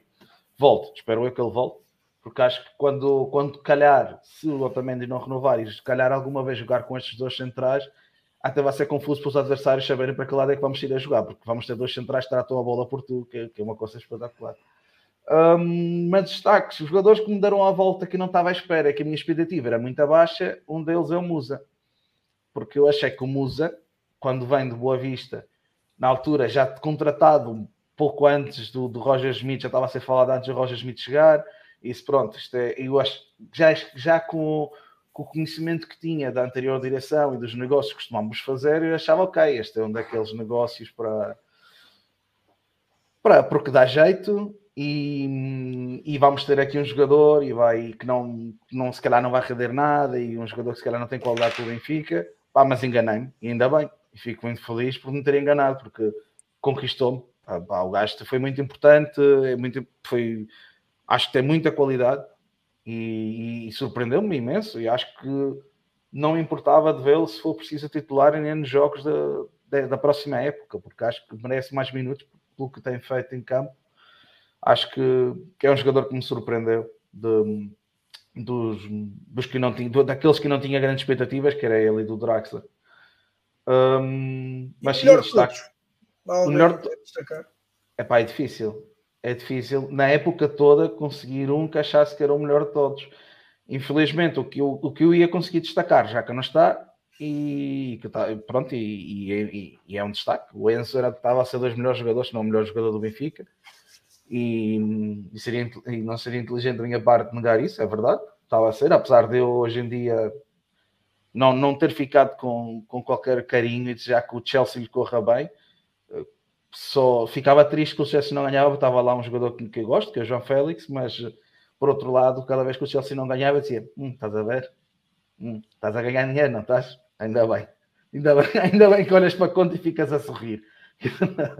mas, mas pronto, mas era, era esse assim o maior destaque. Acho que não. Dos outros é, é repartido pelos vários que já não, que já não me é, e o Grimaldo, que também fez uma época espetacular. Também não podia, também foi um dos jogadores que foi daqueles que eu achava que o Grimaldo devia ter saído depois da situação que aconteceu em Passos o ano passado. Acho que não fazia sentido, não quer jogar, então é, tem um Amazon de contrato a tentar vendê-lo, pelo mínimo que se conseguir e buscar um substituto. Mas, esportivamente. Aparentemente, essa, aparentemente era essa a ideia da, da direção do Benfica na altura. Pronto, eu não, não sabia, mas eu, desportivamente calou-me e calou-me bem. Acho que fez uma época espetacular e isso é o que importa e ajudou-nos a ser campeão e é isso que, é isso que me interessa. Mas, eh, mas era esses jogadores assim. Acho que Tiago, E tu, o teu balanço? Uh, epá, olha, primeiro vou começar por, por, por uh, a nível coletivo, não é? Um, o, o, Carmo, o Carmo dizia que ele não era, ou não estava tão, tão animado como eu e o Carlos. O problema é que hum, o, o, o que eu divirjo do Pedro Carmo é que eu olho para o contexto. E o Pedro não olha para o contexto. Ui. Uh, e o contexto do Benfica, quando começa a época, eu vou dizer o 11 titular do Benfica quando inicia a época. É o Odisseias, que para mim, por exemplo, é um jogador que claramente o Benfica necessita de um upgrade. É Gilberto, é o Otamendi, é Morato, que é um patinho feio ainda hoje para muitos benfiquistas, e no ano passado, Morato a titular, aliás, durante toda, toda a pré-época, que Roger Schmidt nunca enganou ninguém, que pôs sempre Morato a titular, toda a gente dizia que, aquilo, que ele não ia ser titular. E Roger Schmidt, aliás, Roger Schmidt foi transparente logo desde, desde a pré-época. O 11 foi logo sendo feito. Grimaldo, que pelos vários motivos, alguns deles a, a, que o, o Walter acabou de anunciar, uh, tinha N anticorpos do Benfica, faz ele a melhor época de sempre no Benfica, e aqui concordo com, com, com o Carmo, que é muito, muito, muito provavelmente trabalho, lá está, do coletivo de Roger Schmidt. Enzo Fernandes, Florentino Luiz, que todos nós achávamos que era um caso perdido, recordar que Florentino teve dois empréstimos miseráveis, portanto, todos nós achávamos que ia ser um caso perdido. João Mário, que creio eu, com exceção do Carmo, todos reconhecemos que fez uma boa época, mas no ano passado era um jogador que de facto fez uma época abaixo daquilo que era a expectativa, eh, principalmente até no segundo terço da época, que não jogou. João Mário não jogou com Nelson Veríssimo. É bom nos recordarmos disso. João Mário não jogava. Era suplente não utilizado. Atenção. Além de não jogar a titular, era suplente não utilizado. Portanto, no ano passado, todos achávamos no final da época que íamos ter um problema com o João Mário. David Neres, que era uma incógnita, incógnita, e porquê? Porque David Neres tinha sido vendido ao Shakhtar e estava sem jogar há cerca de um ano, sendo que a, a sua própria saída uh, do Ajax foi mais uma saída uh, feliz uh, por parte da equipa dos Países Baixos do que propriamente um grande negócio, porque estava a aparecer o Anthony que está no, que está no United e, portanto, o Ajax quis, na prática, conseguir ainda ganhar algum dinheiro com David Neres. Gonçalo Ramos, que para muitos estava longe de. Se alguém há um ano atrás dissesse que o Gonçalo ia marcar 27 golos, Muitos riam-se nesta altura. E Rafa Silva. Olha, estás a pôr aí o hat-trick na seleção? É, não, não estou, não estou. Só estou a falar dos gols Benfica. Só estou falar dos gols Benfica. E Rafa Silva, e Rafa Silva, que também era um patinho feio. Era este o 11 titular do Benfica. Começou a época. E se agora alguém disser que acreditava muito, eu vou ter que dizer uma coisa: são mentirosos. Estão a mentir. Ou se não são otimistas uh, são o oposto do Carmo. São os anticarmos. São os anticarmos.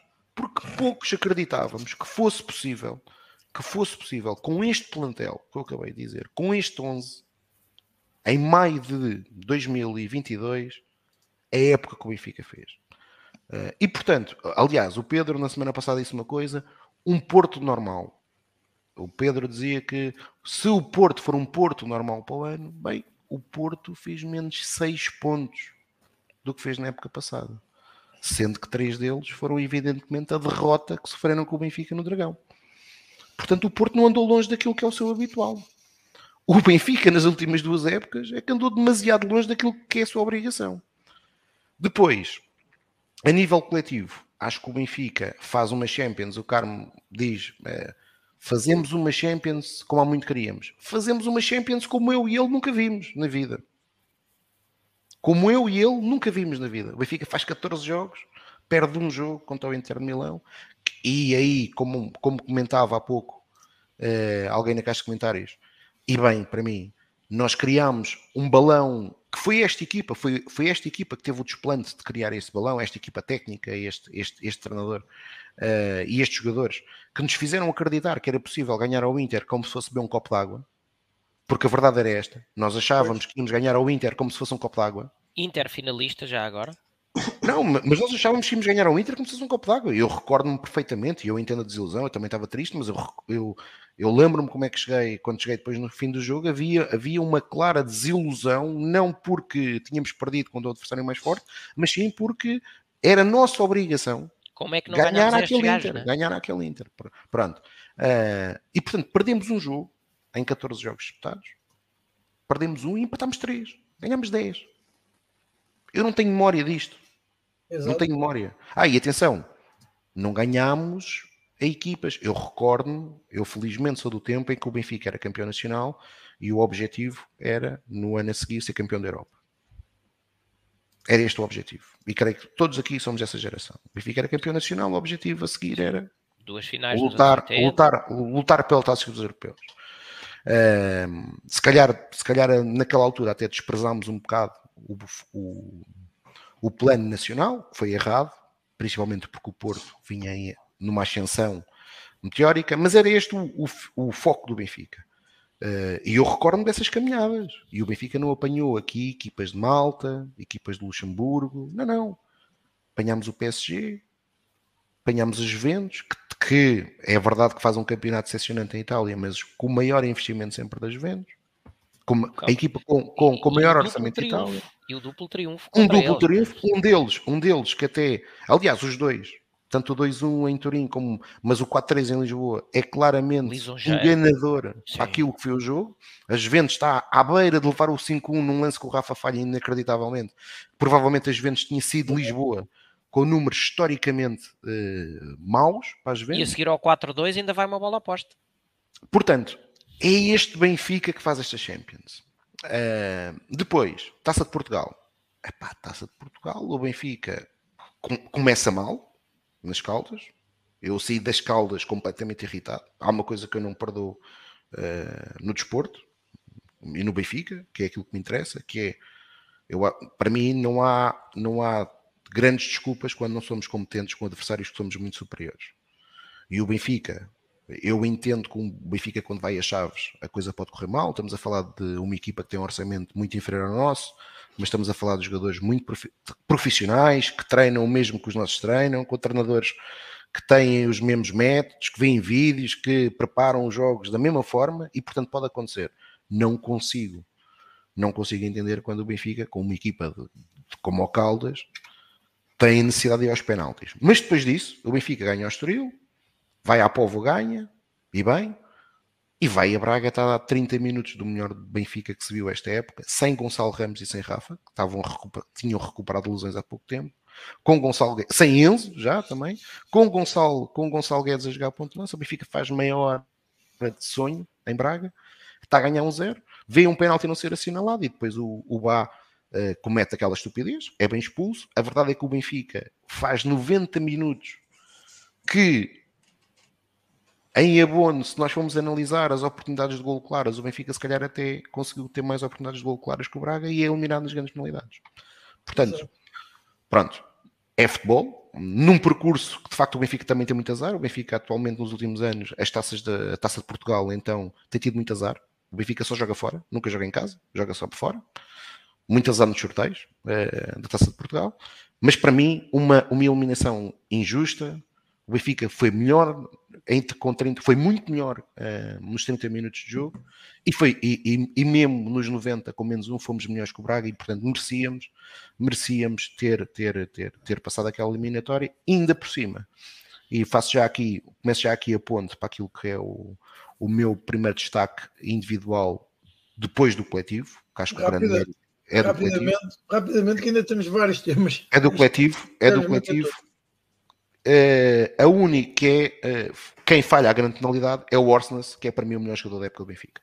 É o jogador mais decisivo. Houve muita gente em um plano muito elevado, mas o Orsnes, por aquilo até que o, que o Walter disse, ou seja, foi obrigado a não jogar para mim na posição que ele, eu espero que o ano possa ser possível, que ele deve jogar sempre, que é no meio campo. A verdade é que ele entregou sempre muito à equipa do Benfica, fosse a jogar a médio esquerdo, fosse a jogar a médio direito, fosse a jogar no meio, fosse a jogar lateral, fosse a jogar até a segunda avançado, como ele chegou a jogar atrás do Ramos.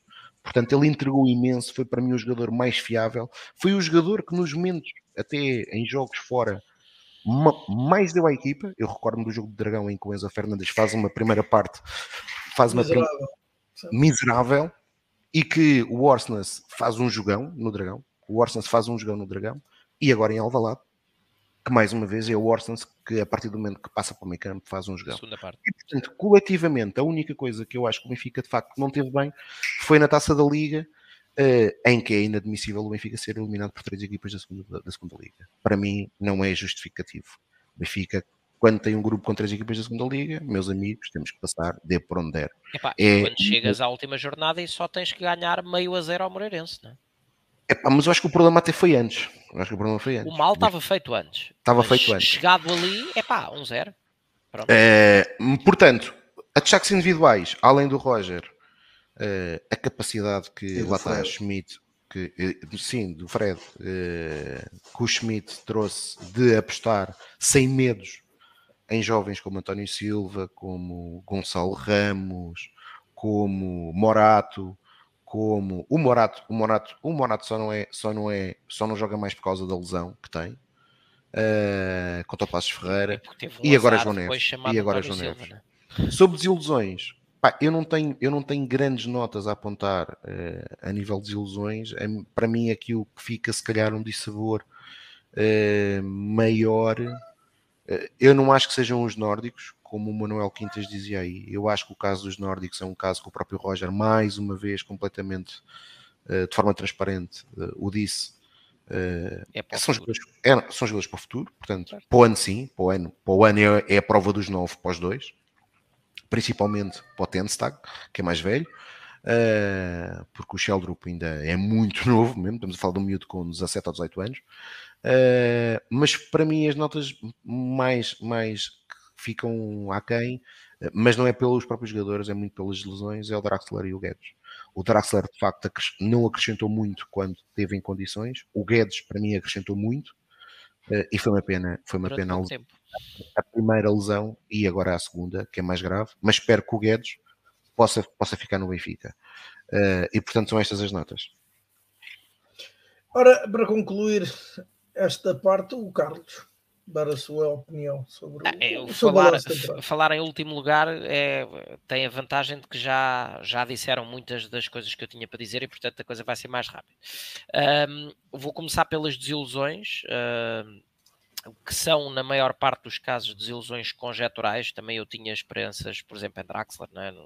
na teoria, uh, mas vou começar por uh, aqui duas, três desilusões conjeturais. Uma, Lucas Veríssimo, porque um, tendo em conta aquilo que foi um, o, uh, foram as acertadas escolhas de Roger Schmidt e por isso o pouco espaço que teve, continuamos com a incógnita de perceber uh, que é que é feito daquele jogador que tão bem nos impressionou nos primeiros meses da sua chegada, ainda com o esquema de três centrais na altura a jogar descaído para o lado direito. Uh, continuamos sem saber o que é que, o que, é que em que estado é que aquele joelho ficou e acho que passando tanto tempo sem jogar depois de uma lesão daquelas, podemos estar perante uma, um, um, contexto de perda de um jogador que tinha um enormíssimo potencial. Um, a outra, também de conjetura, uh, Henrique Araújo, que é uh, emprestado, mas a quem uh, o empréstimo não, não, não correu tão bem, não tem sido, não tem jogado tanto como, como, como desejávamos, uh, e portanto corremos o risco de passar por um ano daqueles empréstimos inúteis, que são aqueles empréstimos em que o jogador, não, por não jogar com a assiduidade que deveria, não se mostra uh, ao patamar que, que, nós precisamos para depois conseguir reavaliar se é um jogador para reintegrar ou não. Um, e, e a, a, terceira na, desse mesmo contexto. João Vitor, que foi contratado, uh, como se sabe, uh, numa altura em que o Benfica estava, estava com uh, uns planos diferentes a nível de, de, dos defesas centrais, mas que nas poucas oportunidades que teve, que também foram poucas, mas não, não vi nada de jeito, portanto não justifica na minha ótica minimamente aquilo que se terá pago por ele. Uh, depois, outras desilusões em contraciclo com os meus colegas, Orsens, porque não consegui ver o norueguês a jogar à baliza. Pronto, é a única coisa que falta. Uh, um, realmente foi um, o verdadeiro ovo Kinder surpresa. Eu confesso que vejo bastante futebol, nunca tinha ouvido falar no jogador uh, e quando, quando se falou na contratação deste norueguês de nome difícil, epá, não fazia a mínima ideia o que é que vinha para ali. O que é certo é que o homem saiu melhor que a encomenda, o único sítio onde não o vi efetivamente ter boa performance. Um, é como lateral direito, eh, não é claramente a, zona de terreno onde ele atinge o patamar de excelência que nos habituou a ver nas outras, nas outras, uh, nas outras zonas de terreno que foi pisando, uh, mas disso, obviamente, ele não tem culpa, nunca deixou por isso de dar tudo uh, e, e, não foi por, nunca por falta de entrega, por falta de empenho, que as suas exibições não ficaram tão perto da, da, da perfeição quando adaptado a lateral direito. Nas outras zonas do terreno, absolutamente soberbo, a interior direita, a interior esquerda, médio centro, até eh, naquela posição que chegou a fazer esporadicamente uh, de apoio ao ponto de lança. Um, uhum. a finalizar, agora mais a, a revelar-se também ele como marcador. Um, nesta fase mais final da época, portanto acho que dificilmente se poderia pedir mais. Um, e com ele faço a transição, obviamente, para os destaques positivos. Otamendi, do alto da sua experiência, que numa época em que se sagra campeão do mundo e que teve o tal abaixamento que foi aqui referido ali dois ou três jogos, mas termina a época num momento de forma absolutamente assombroso. A quem queira entender melhor o que estou a dizer, aconselho ir rever o jogo em Alvalade. Um, Otamendi uh, até fintas fez a sair da área, simulações de corpo, estar num, num momento de forma e com uma confiança absolutamente estrondosa. Depois, uh, o já citado António Silva e o inevitável João Neves, obviamente. Uh, e há um jogador que, muita qualidade, mas que não me entra no capítulo nem, de, nem de, dos destaques nem das desilusões, porque eu tenho por norma que só me interessa, há dois tipos de jogadores, os do Benfica e os outros, e eu só me interessa uhum. os jogadores que são do Benfica, e portanto refiro-me obviamente a Enzo Fernandes, que decidiu seguir um caminho diferente, um, e portanto salta fora quer dos destaques, quer das desilusões. Uh, termino com duas notas individuais, uma no mesmo sentido do Walter, relativamente a Petar Musa, um jogador aqui que eu uh, critiquei uh, a quando da, da, contratação e depois uh, quando, na, naquilo que foram as suas primeiras aparições, por ser um jogador que me parecia ser só, só presença física, só entrega, só vontade e, e, totalmente desprovido de técnica.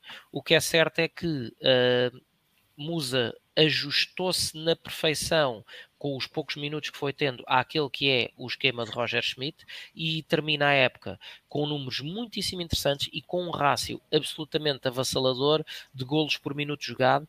Uh, e portanto foi extremamente importante uh, numa, num, em momentos decisivos da época.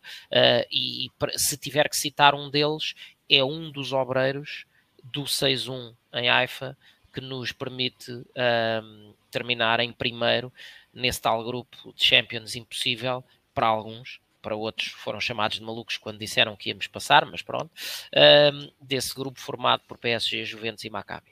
Uh, e a última nota eh, individual de destaque, apesar de momentos de irregularidade, vai para David Neres, uh, mas que é um destaque que não é apenas futebolístico, é também do ponto de vista negocial, porque o Benfica consegue trocar uma dívida por um desequilibrador. Uh, convém não esquecer que o Benfica tinha ali o negócio de Pedrinho literalmente empatado. É? Estavam ali os, os, famosos 18 milhões, que em, em função de, do contexto na Ucrânia, do Shakhtar, etc., muito provavelmente não os iríamos ver tão cedo.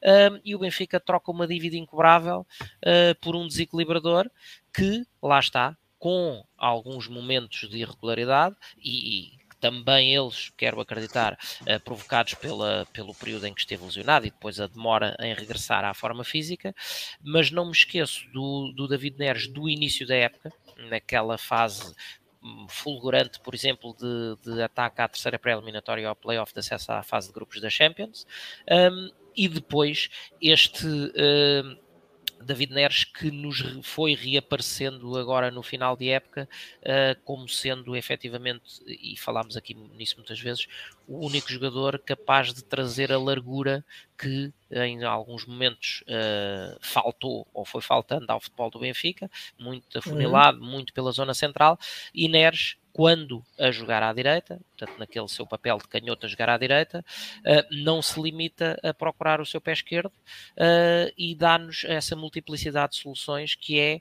tanto é capaz de fletir para dentro e usar o seu pé esquerdo com um remate forte e colocado que rendeu vários golos, como é perfeitamente capaz de procurar a linha e cruzar com, com relativa precisão, uh, Gonçalo Ramos que o diga, um, procurando a linha de fundo e cruzando com o pé direito. Portanto, uh, trocar um, volto a dizer, uma dívida incobrável por um desequilibrador, uh, acho que é um, um destaque absolutamente merecido.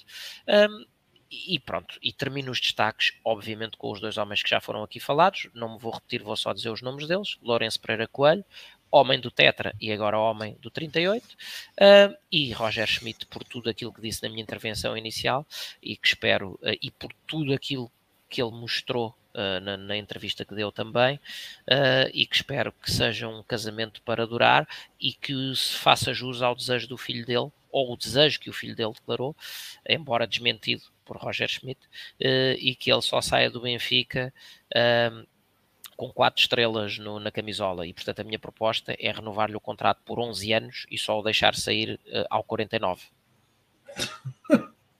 Está bem, faz sentido. Oh, Ora, oh, Rui, é... deixa-me só dar uma, uma nota Deixa. rápida, até por uma coisa que o Carlos disse, epá, e que eu não disse nos últimos comentários, era importante, que é registar, e porque é justo, é um, é um reconhecimento justo, uh, registar com muito agrado a temporada de João Mário. Foi... Não, aquilo, ah. aquilo, aquilo que foi. Respeito ao Carmo, Rui. Aquilo que foi o mercado de verão do Benfica a nível de contratações. Uh, o Benfica talvez tenha tido uh, o mercado mais acertado dos últimos largos anos. Só tivemos, um, só tivemos um jogador que, para todos os efeitos, não sabemos bem o que é que ele vale, que eu, na minha opinião, até era excessivo por aquilo que eu achava que o Tomás podia fazer parte da equipa, que é o João Vitor. De resto, Bá, Orsnes, Enzo, Musa foram jogadores, Ineres, Ineres foram jogadores muito importantes para a caminhada do Benfica. Ok, feito então este acrescento pelo Tiago Godinho. Um, vamos então analisar essa entrevista de Roger Schmidt. Foi uma entrevista coletiva aos diferentes órgãos de comunicação social, pelo menos os de expansão nacional, e foi, uh, foi uh, concedida no dia a seguir à, uh, à conquista do título e após também esses festejos no Marquês de Pombal que foram uh, bastante mencionados pelo, uh, por toda a gente e também pelo próprio treinador Roger Schmidt um, e então um, podemos começar talvez por aquele que ele elegeu como um momento chave da temporada diz que eh, depois de termos perdido alguns pontos, termos perdido uma vantagem de 10 pontos, que passou para 4, precisámos nos concentrar e mostrar que aguentávamos a pressão. Depois vencemos 4 ou 5 jogos consecutivos, foi muito importante. Os jogos contra o Sporting Braga e contra o Sporting foram muito importantes. Sabíamos que tínhamos uma reta final de temporada difícil e foi muito importante nessa altura vencer e convencer. Ora, outra ideia forte um, de, eh, de, Roger Schmidt um, foi ter-lhe perguntado, na altura em que chegou a ter 10 pontos de vantagem e que, e que perdeu essas vantagens, perguntaram então a Roger Schmidt o que poderia ter mudado na equipa para decidir o título antes da última jornada, ao que o treinador alemão do Sport Lisboa e Benfica disse não mudava nada, fiz o melhor que consegui. Um, e que diz que a única coisa que era preciso fazer era tomar decisões e preparar jogadores. Uh, diz que é sempre preciso uma abordagem tática e depois é jogar, dar tudo, vencer o encontro e depois o jogo acabar, acabou. Não dá para repetir.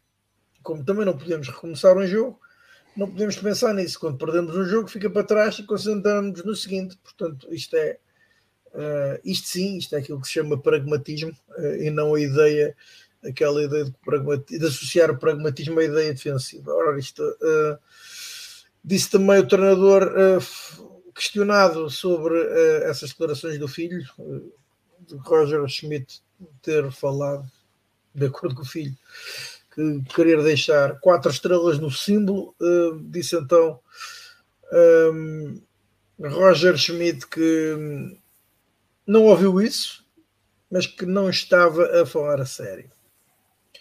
Uh, e relembrou um, Roger Schmidt: olhar demasiado para a frente no futebol não faz bem, pois perdemos a concentração. Uh, fomos campeões e na próxima temporada começamos todos do zero e vamos lutar pelo campeonato, taça da Liga, Champions e taça de Portugal.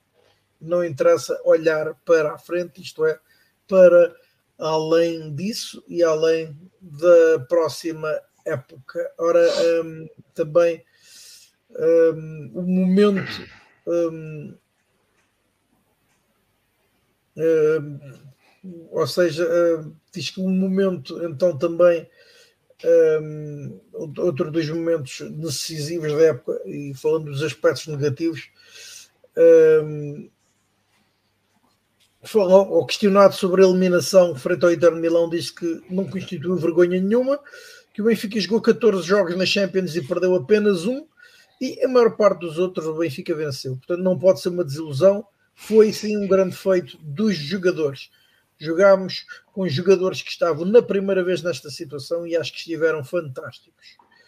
Uh, a nível internacional, o que o Benfica fez esta época foi extraordinário Falou também sobre Enzo Fernandes, que se tivesse ficado, se a história na Champions poderia ter sido diferente. Roger Schmidt disse que Enzo Fernandes é um grande jogador e se venceríamos ou não o Inter com ele, não sabe. Não sabe ele e não sabe ninguém.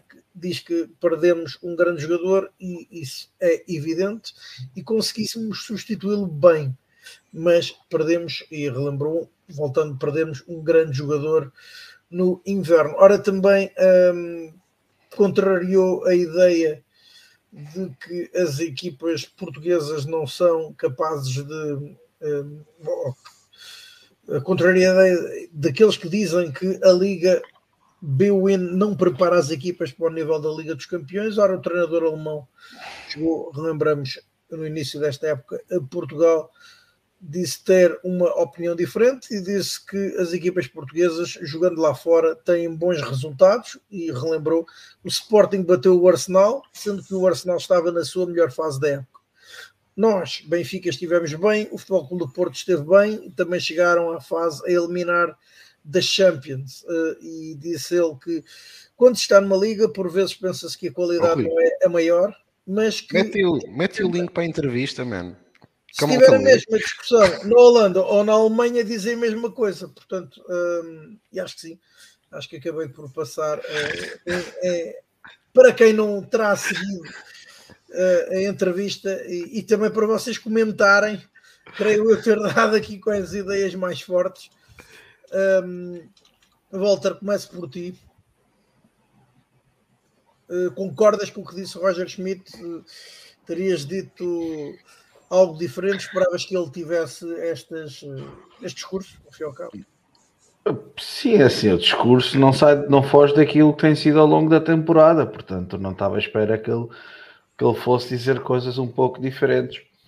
Assim, das coisas que eu ouvi, a única coisa que me retive mais foi a parte dele que não mudava nada. Epá, acho que acho que é bom reconhecermos quando erramos, e acho que o Roger, apesar dele também ser um da, igual que o igual que o Tiago, igual que o Carlos.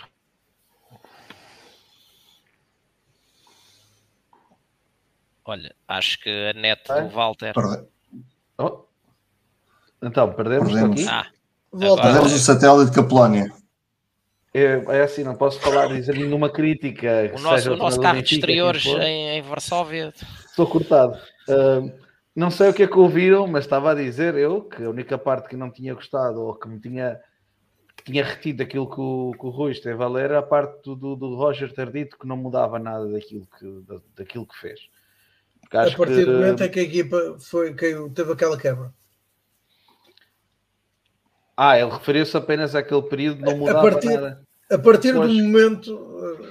Benfica... Eu, eu, eu, eu, acho que ele deveria ter mudado no sentido de ter dado mais minutos a alguns jogadores antes da quebra, para quando chegou a altura da quebra, ter opções de banco com outro ritmo de jogo e com outra capacidade de acrescentar algo mais à equipa do que podiam acrescentar naquele momento alguns jogadores. Mas pronto, é a minha opinião e, e vale o que vale. E, e não me interessa que, que, que, pronto, que o Roger pense diferente e acho muito bem. Eu sou como não sei se me ouviram essa parte, mas igual que o Tiago e com, com o Carlos e bem, o Carmo também destacou. Eu também estou muito feliz, muito contente com o Roger.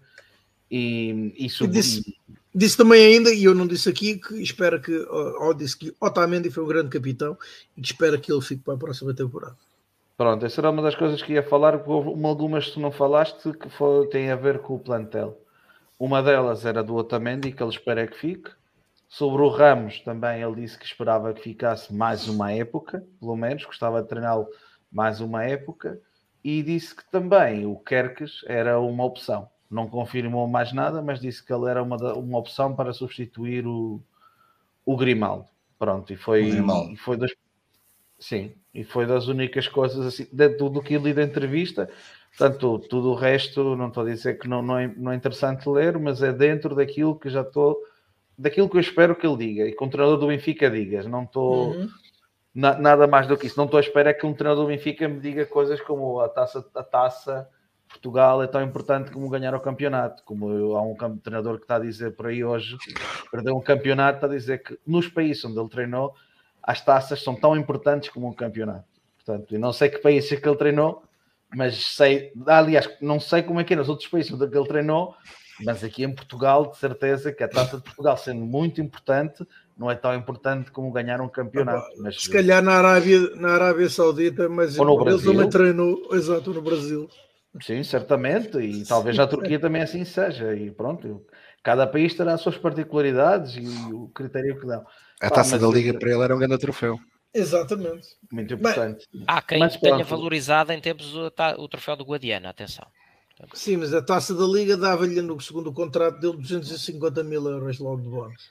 Pronto, só, só para, ter, só para terminar sobre, o, sobre a entrevista, acho que o Roger está nota-se está apaixonado pelo clube, está apaixonado pelo, por tudo o que envolve o clube, os adeptos. Já, claro, estamos num momento bom que acabamos de conquistar um campeonato, mas já se sentia isto desde o princípio. Até quando as declarações que ele voltou falou nelas agora no, quando fomos campeões na, na, na, na, entrevista após o jogo, ele estava a falar, perguntar-nos, ele trouxe essas declarações à balha muito conhecidas, enfim, Love Football e Love Benfica, e, e disse que não eram preparadas, e vou acreditar nele, claro, que não eram preparadas e que ele se espontaneamente, e mas a maneira como também. Mas confirmou a, própria... a ideia agora. agora sim, sim. sim, e a maneira como a própria família do Roger, que acho que também é um indicativo do, da felicidade do próprio Roger cá, é como a família do Roger está contente e feliz e como fala do clube e como o filho, que também deu declarações à BTV, fala em relação a outras experiências que o pai teve, ou outras experiências que, do ponto de vista do filho, o pai teve, eh, teve durante, enquanto treinou, do ponto de vista do filho, a maneira como ele falava, diferente da parte do, do Benfica. Mas pronto, é só da minha parte são essas coisas, o resto deixo aqui para, para, os, para, os, para, os, para os, os, os, que estão cá sempre a comentar, que eles que comentam muito bem. Comentem vocês. Ora, Pedro Carmo, concordas que comentas muito bem? Comenta que tu cantas bem, Pedro. Às vezes, às vezes tem dias, tem dias, uns dias melhores, outros dias piores. Eu estou então, em pulgas para ouvir o comentário final do Carmo sobre as modalidades, mas pronto. É, então, então comenta aí, comenta aí, Pedro. Comentas não, bem. Não há grande coisa. Um, não, acho que esta entrevista diz muito, vai, vai totalmente ao encontro da, da personalidade de Roger Schmidt, todos os elogios que nós temos dado. Uh, muito calmo, muito sério, muito nada, pá, eu gosto muito que o treinador eh, passe o mérito para os jogadores e Roger Schmidt não, não tem qualquer problema nisso em dar todo o crédito e todo o mérito ao, aos jogadores, a falar pouco do seu sucesso, mas a, a retribuir o, o sucesso para, para os jogadores. Um, tem, tem lá duas ou três frases de, interessantes na questão do, do reforço do plantel. Ele reconhece a necessidade de, de reforçar o plantel. Não teve com o, o tal pragmatismo que o, que o Walter falou, não, não, esteve, não esteve com problemas de assumir que perdeu-se um grande jogador quando saiu o Enzo Fernandes, mas também assumiu que conseguiu substituir bem, portanto, acaba por, por, dar, por dar mais uma vez mérito aos jogadores que, o, que o substituíram, desculpa, mas não teve problemas. Carmo, só, só, uma coisa, Carmo, sobre o Enzo, que foi a que me esqueci, foi uma das coisas que ele falou, que ele quer espera substituir o Enzo ainda, ou seja, não só pode ter claro, jogado claro. com o Chiquinho e com o Neves, mas ele espera um substituto para o Enzo, sim, só sim, para o Grimaldo, faltou, faltou Messa, é isso. Ele quer, ele quer reforços, né, naturalmente, e acho que isso faz todo o sentido e eu espero muito bem, eu espero que sim. Eu espero que depois de toda esta época tão boa em que Roger Schmidt tem coisas tão boas, um, que, ele, que ele dê continuidade, eu já disse isto várias vezes, quero que ele dê continuidade, que ele corrija uh, pequenos pormenores que eu que, que, me deixaram um pouco de pé atrás, e, portanto é a primeira época que melhor na segunda, é isso que, que eu espero e com certeza que todos uh, esperam isso.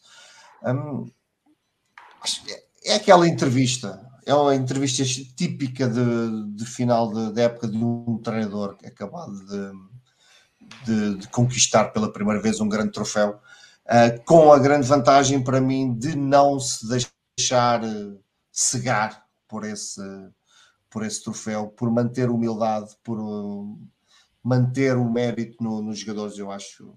É algo que, que eu aprecio bastante e revela, revela caráter, revela liderança de balneário. É assim também que, que, se conquista o balneário e que se conquista os jogadores. Um, e ele pareceu, acho que ninguém tem dúvidas, ele estava claramente contente, claramente satisfeito, claramente feliz nos festejos no Marquês e no caminho para o Marquês. Portanto, Acho que como o Tiago disse no início, se eles ficaram malucos com, com este tipo Marquês, pá, se eles conhecessem o Marquês de 2010 e 2005, então nunca haviam querer sair do Benfica.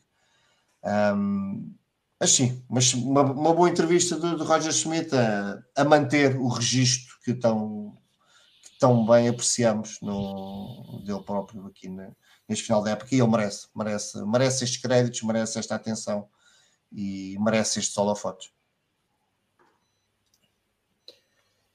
Ora, uh, Tiago, que comentário que merece a entrevista do, do treinador do Benfica, campeão nacional? Olha, primeiro elogiar a comunicação do Benfica por, por, por este momento. Um, acho que é, que é interessante. No final da época, um, acho que faz todo sentido. Espero que seja para manter, independentemente dos resultados. Uh, acho que foi um momento bem conseguido. Sobre, sobre a entrevista em si, o, o Walter e o Carmo já disseram o essencial. Eu, eu retive duas notas que ele demonstra, além daquilo que nós já sabíamos, que é uma pessoa que acredita muito naquilo que trabalha, mas ele demonstrou que, que ele percebeu melhor a Liga Portuguesa e, portanto, ele, ele, ele, ele diz na entrevista que uh, terá que ter algumas nuances diferentes no seu jogo na próxima época. Foi algo que eu registrei e, portanto, parte do princípio que ele percebe que em determinados momentos em Portugal vai, vai, ter que jogar de outra forma e que não vai poder jogar da mesma forma para os adversários não, também não, não, não, não perceberem uh, não, não estarem tão habituados àquilo que é, que é a maneira de jogar do Benfica, embora ele seja alguém que de facto trabalha muito o modelo que, que tem e conhece, mas ele, ele fez alterações, eh, isto, isto por exemplo, eh, e é uma, é uma coisa que eu, que, eu, que eu registrei, que ele diz na entrevista, que é, ele, ele tentou perceber com os jogadores qual a ideia de jogo que podia, que podia adotar, e, e é um facto que, por exemplo, se nós nos, se nós nos recordarmos do PSV, principalmente do meio campo para a frente, é uma equipa muito diferente do Benfica deste ano. Uh, tem, tinha dois extremos, claramente alas, uh, com, dois, com dois centrocampistas, uh, acima de tudo com muita capacidade atlética, Sangare e, e, e, o Winkel, e depois tinha Mário Götze atrás do, do, do avançado. E, e, ele aqui, de facto, mudou uma, a, a, sua forma de jogar, mas acredito que para o ano, até pela entrevista que ele deu, e por essa nota que eu, que estou agora a dar, que irá também uh, voltar a evoluir o seu jogo. E depois aquilo que eu registrei com, com mais agrado uh, foi uh, aquela nota que o Walter disse, que é, ele disse que quer um substituto para Enzo. Ou seja, nós, nós, nós nos últimos anos fomos, fomos sendo habituados no Benfica um, ehm, e, e, que para mim foi, além de ser muito perigoso na maior parte dos casos, revelou-se um autêntico erro, que é algum jogador saía e, e, era vendida aquela ideia que o substituto é que queria cá ficar e era a mesma coisa a jogar com, com o que saiu do que com, com aquilo que entrou. Uh, e recorde-se aquilo que, mesmo, mesmo por parte dos adeptos, que eu entendo, eh, pela forma como o saiu, mas que foi a loucura que existiu à volta de, Chiquinho, com cânticos, e volto a dizer, entendo a parte dos adeptos, motivar o jogador e tal. Mas uh, Roger disse que espera dois substitutos para, para um para a lateral esquerda e outro para, para, para substituir Enzo Fernandes. Uh, e é bom que ele, ele ter dito isto, porque também coloca aqui alguma pressão na direção do Benfica. Nós mais à frente, provavelmente, noutros programas vamos discutir aquilo que vai ser o planeamento da época do Benfica, mas acho que, e termino, acho que este vai ser o grande desafio desta direção do Benfica, neste momento, tendo perdido, e provavelmente irá perder outro, dois jogadores que foram decisivos neste campeonato, Grimaldo e Otamendi, vai ser muito interessante perceber eh, como é que a direção do Benfica vai, vai se, se a componente financeira vai ser uhum. mais importante que a componente esportiva. Foi com isto que nós fomos sendo habituados nos últimos anos, principalmente, inclusive, quando o Benfica é campeão, que a componente financeira se sobrepõe à componente desportiva. Eh, e este, e este será um grande desafio para perceber se de facto esta direção é diferente ou não das anteriores. Ora, uh, Carlos, uh, tu para concluir a ronda sobre a entrevista de Roger Schmidt e pergunto-te o que é que te uh, que destaque fazes dessa entrevista? Sim, algumas notas, algumas notas breves. Uh, uma uh, já referida aqui também, mas a tal paixão que, que Roger Schmidt demonstra uh, ter, ter ganho pelo Benfica. Ele já tinha sido assim após a renovação, parece efetivamente genuinamente agradecido pelo, pelo convite endereçado uh, pela direção e, e, o projeto proposto e, e, com a grandeza que encontrou no clube, uh, a forma como recebemos, etc. Parece portanto, que, que para ele roça o, o, surpreendente esta envolvência toda que, que, que, conseguiu, este entendimento, esta simbiose conseguiu criar com o clube, uh, o que resulta numa pessoa extremamente motivada e extremamente satisfeita com, com o contexto profissional uh, que está a atravessar. Uh, depois, no que toca às ideias de específicas deste ou daquele jogador, aquela mesma clarividência, é um homem que vê as mesmas coisas que nós vemos, não, não vem com aqueles discursos estranhos que parece que são sempre recados para dentro, mas que, resultam de uma, de uma realidade paralela.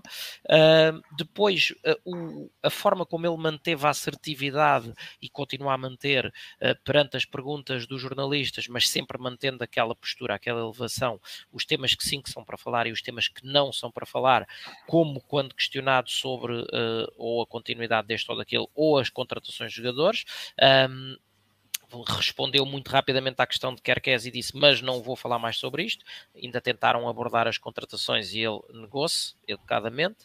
Uh, depois, uh, lançar já o em termos de objetivos da, da época que vem, e, e, foi uma coisa que para mim quase parece que passou meio despercebida, mas não é despiciente.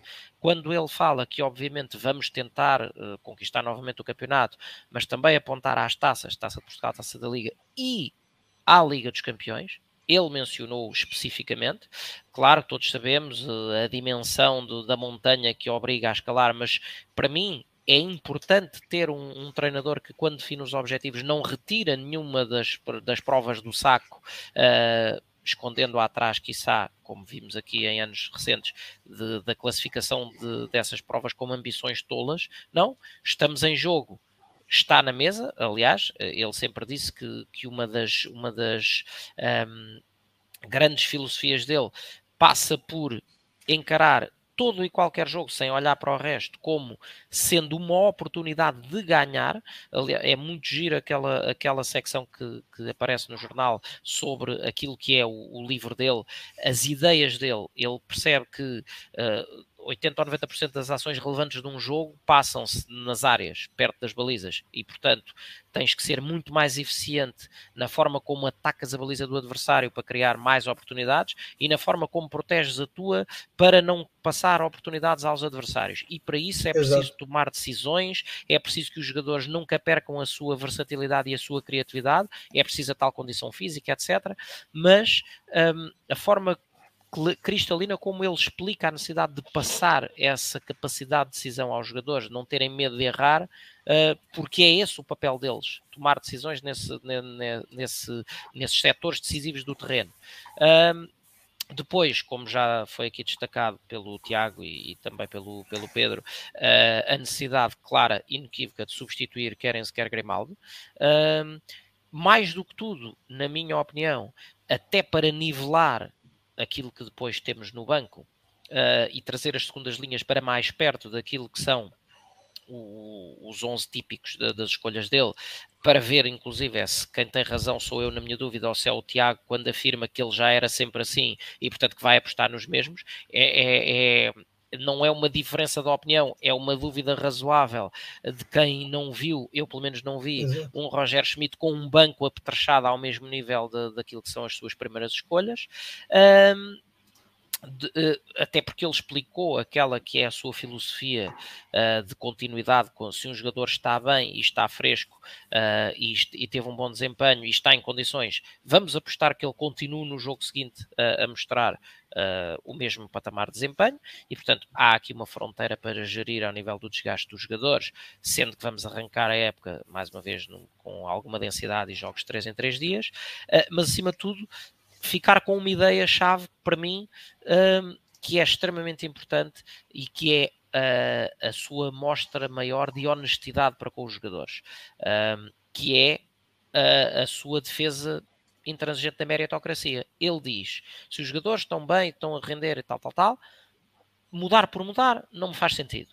Portanto, ou mudam em contexto de lesões e, e suspensões e afins, ou, e é aqui a frase-chave, quem está a treinar sem ser opção, tem que treinar de tal forma bem, de tal forma uh, a um nível elevadíssimo e superior, para me convencer que há argumentos para roubar o lugar daqueles que são uh, os habituais titulares. E portanto, esta, esta clareza de ideias e de justiça no, no, naquilo que é a sua busca do mérito e, e, aquilo que são as suas escolhas do que ele considera os melhores, que para mim uh, valor na gestão de um grupo. Depois, os jogadores e os adeptos podem concordar ou não com o método, mas da mesma forma que nós criticamos aqui o VAR por não, não ser claro, não, é? não, não, não haver a divulgação das conversas, ele é cristalino no critério. Para ele é assim. O jogador está bem, está em bom momento, está fresco, está disponível fisicamente, jogou bem, continua a jogar. Trocar só se lesionar ou tiver suspenso, ou se um dos que estão a treinar não titulares treinar tão bem que mostra ser melhor do que a solução que foi a escolhida anteriormente. Epá, para mim, mais cristalino do que isto não existe. Exato. E depois fecho com o último destaque para mim de tudo aquilo que ele disse, que é sim senhor, uh, muito giro, o 38, festejar aqui um bocadinho e tal, vou tirar uns dias que não quero pensar em futebol, até porque depois preciso de começar a preparar a época, mas ganhar este ano, com ou sem brilhantismo, com ou sem qualidade, não é garantia nenhuma, não vale rigorosamente nada para o campeonato do ano que vem. Quando a época arrancar, começamos todos com zero pontos. E é preciso começar a fazer o trabalho desde o primeiro instante.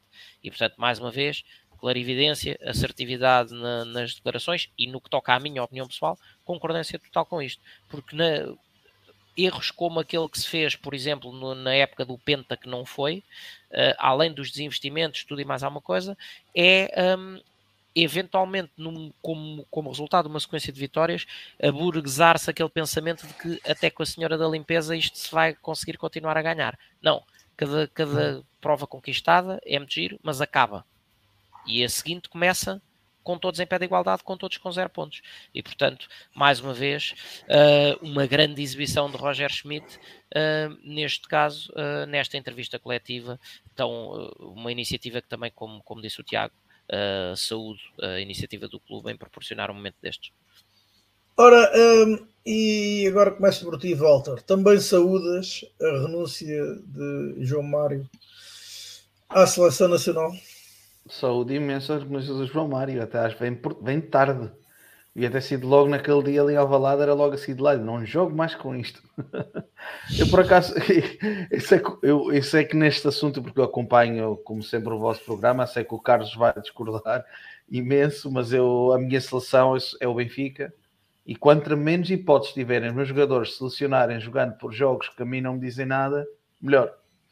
E então, tanto ele, epá, se renunciarem, nem nada, não é só a seleção portuguesa, também as outras seleções. Os nossos jogadores não vão, olha, o Neres não vai à seleção do Brasil, olha, ótimo, fica cá a treinar, está aqui a entroçar com os colegas, ele é muito bom a animar festas, fiquei a saber disso agora. Isso, no... viu-se, isso viu-se agora. Exato, fiquei exato. a saber disso agora muito, muito na forte, festa. Muito forte. Muito forte, é o rei da festa, foi o, foi o ganhou o prémio Ravi Garcia desta, desta Exato, o camisola amarela.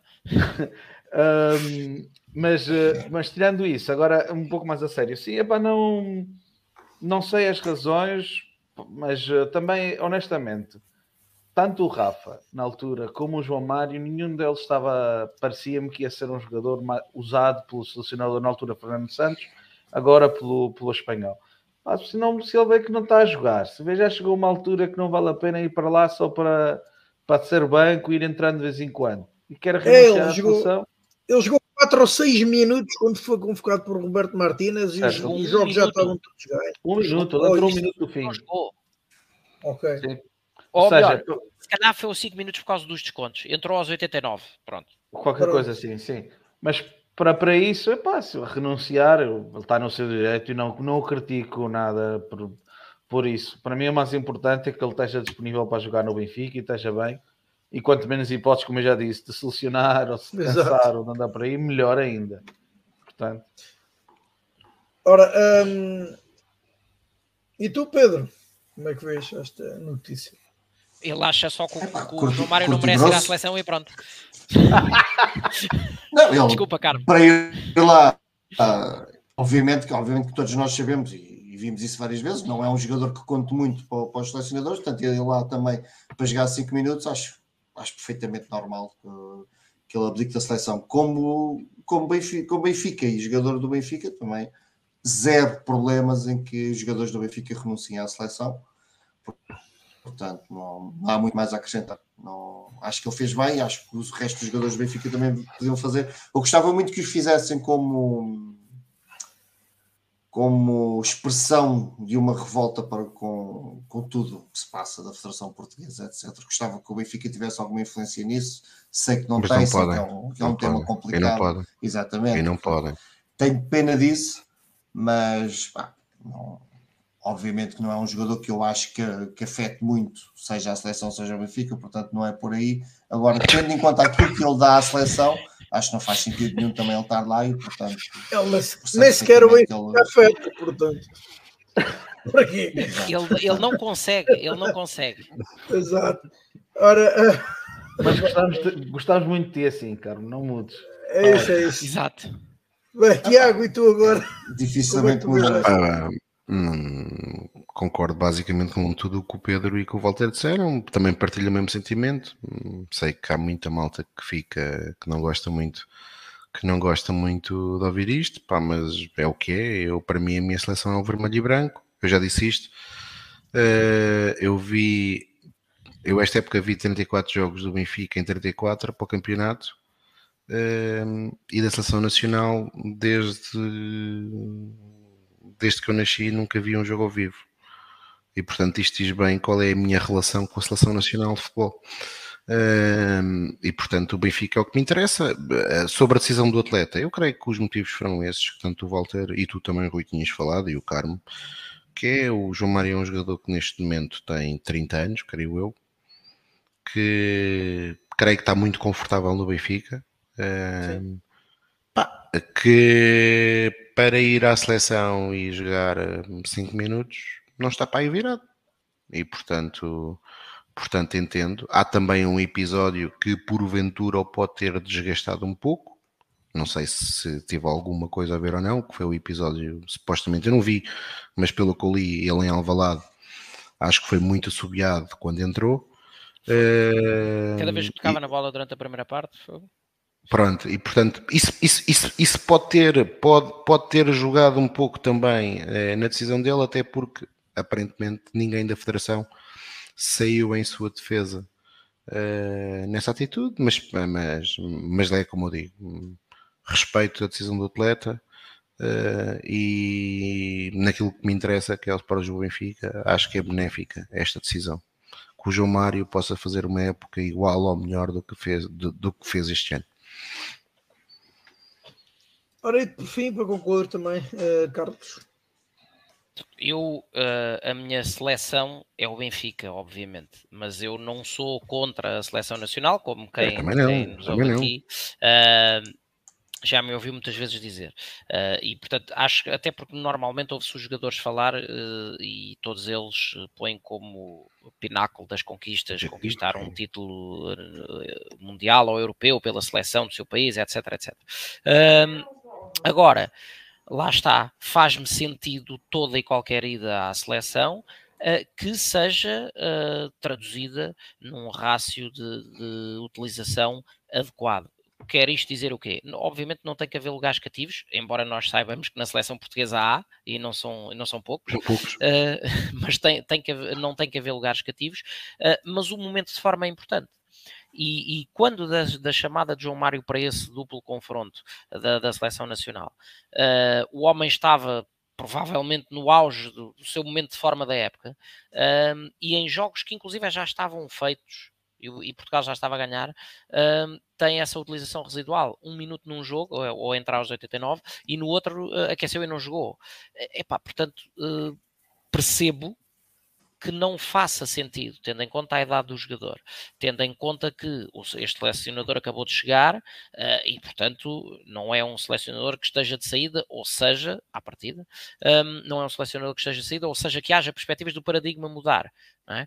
E, portanto, uh, João Mário há de ter olhado para si mesmo, há de, ter, há de ter considerado, na minha ótica com razão, que a sua produtividade ao longo deste ano era consentânea com mais utilização, um, mas para continuar a ser convocado para um contexto no qual vai ter utilização residual ou nula, não faz sentido.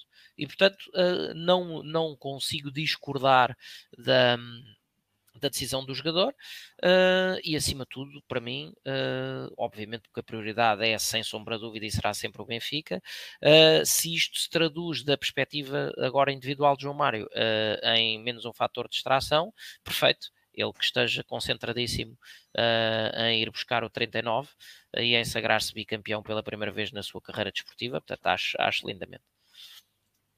Ora, Atenção, um... Só para dizer uma coisa, não sou contra a seleção, ok?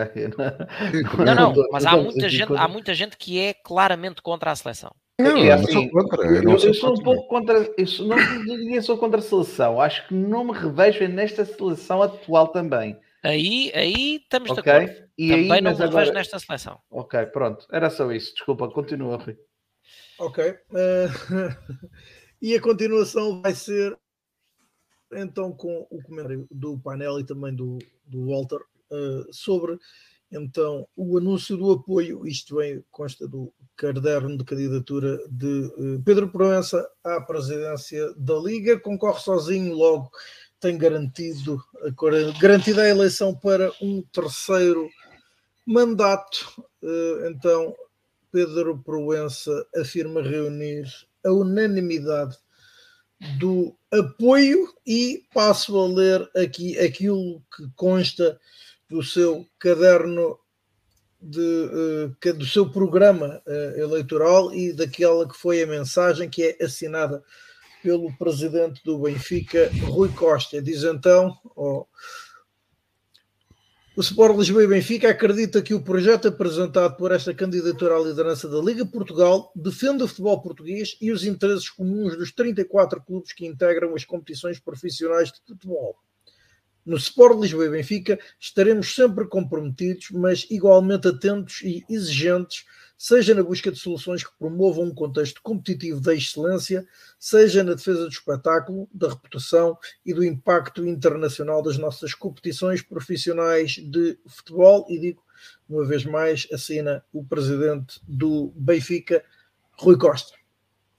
Ora, Walter, que comentário te merece, isto sabendo de nós, que, de posições do Benfica e também dos seus próprios adeptos, que são aparentemente ou manifestamente contrárias a esta posição aqui mencionada e referida uh, e ilustrada pelo presidente do Sport Lisboa Benfica.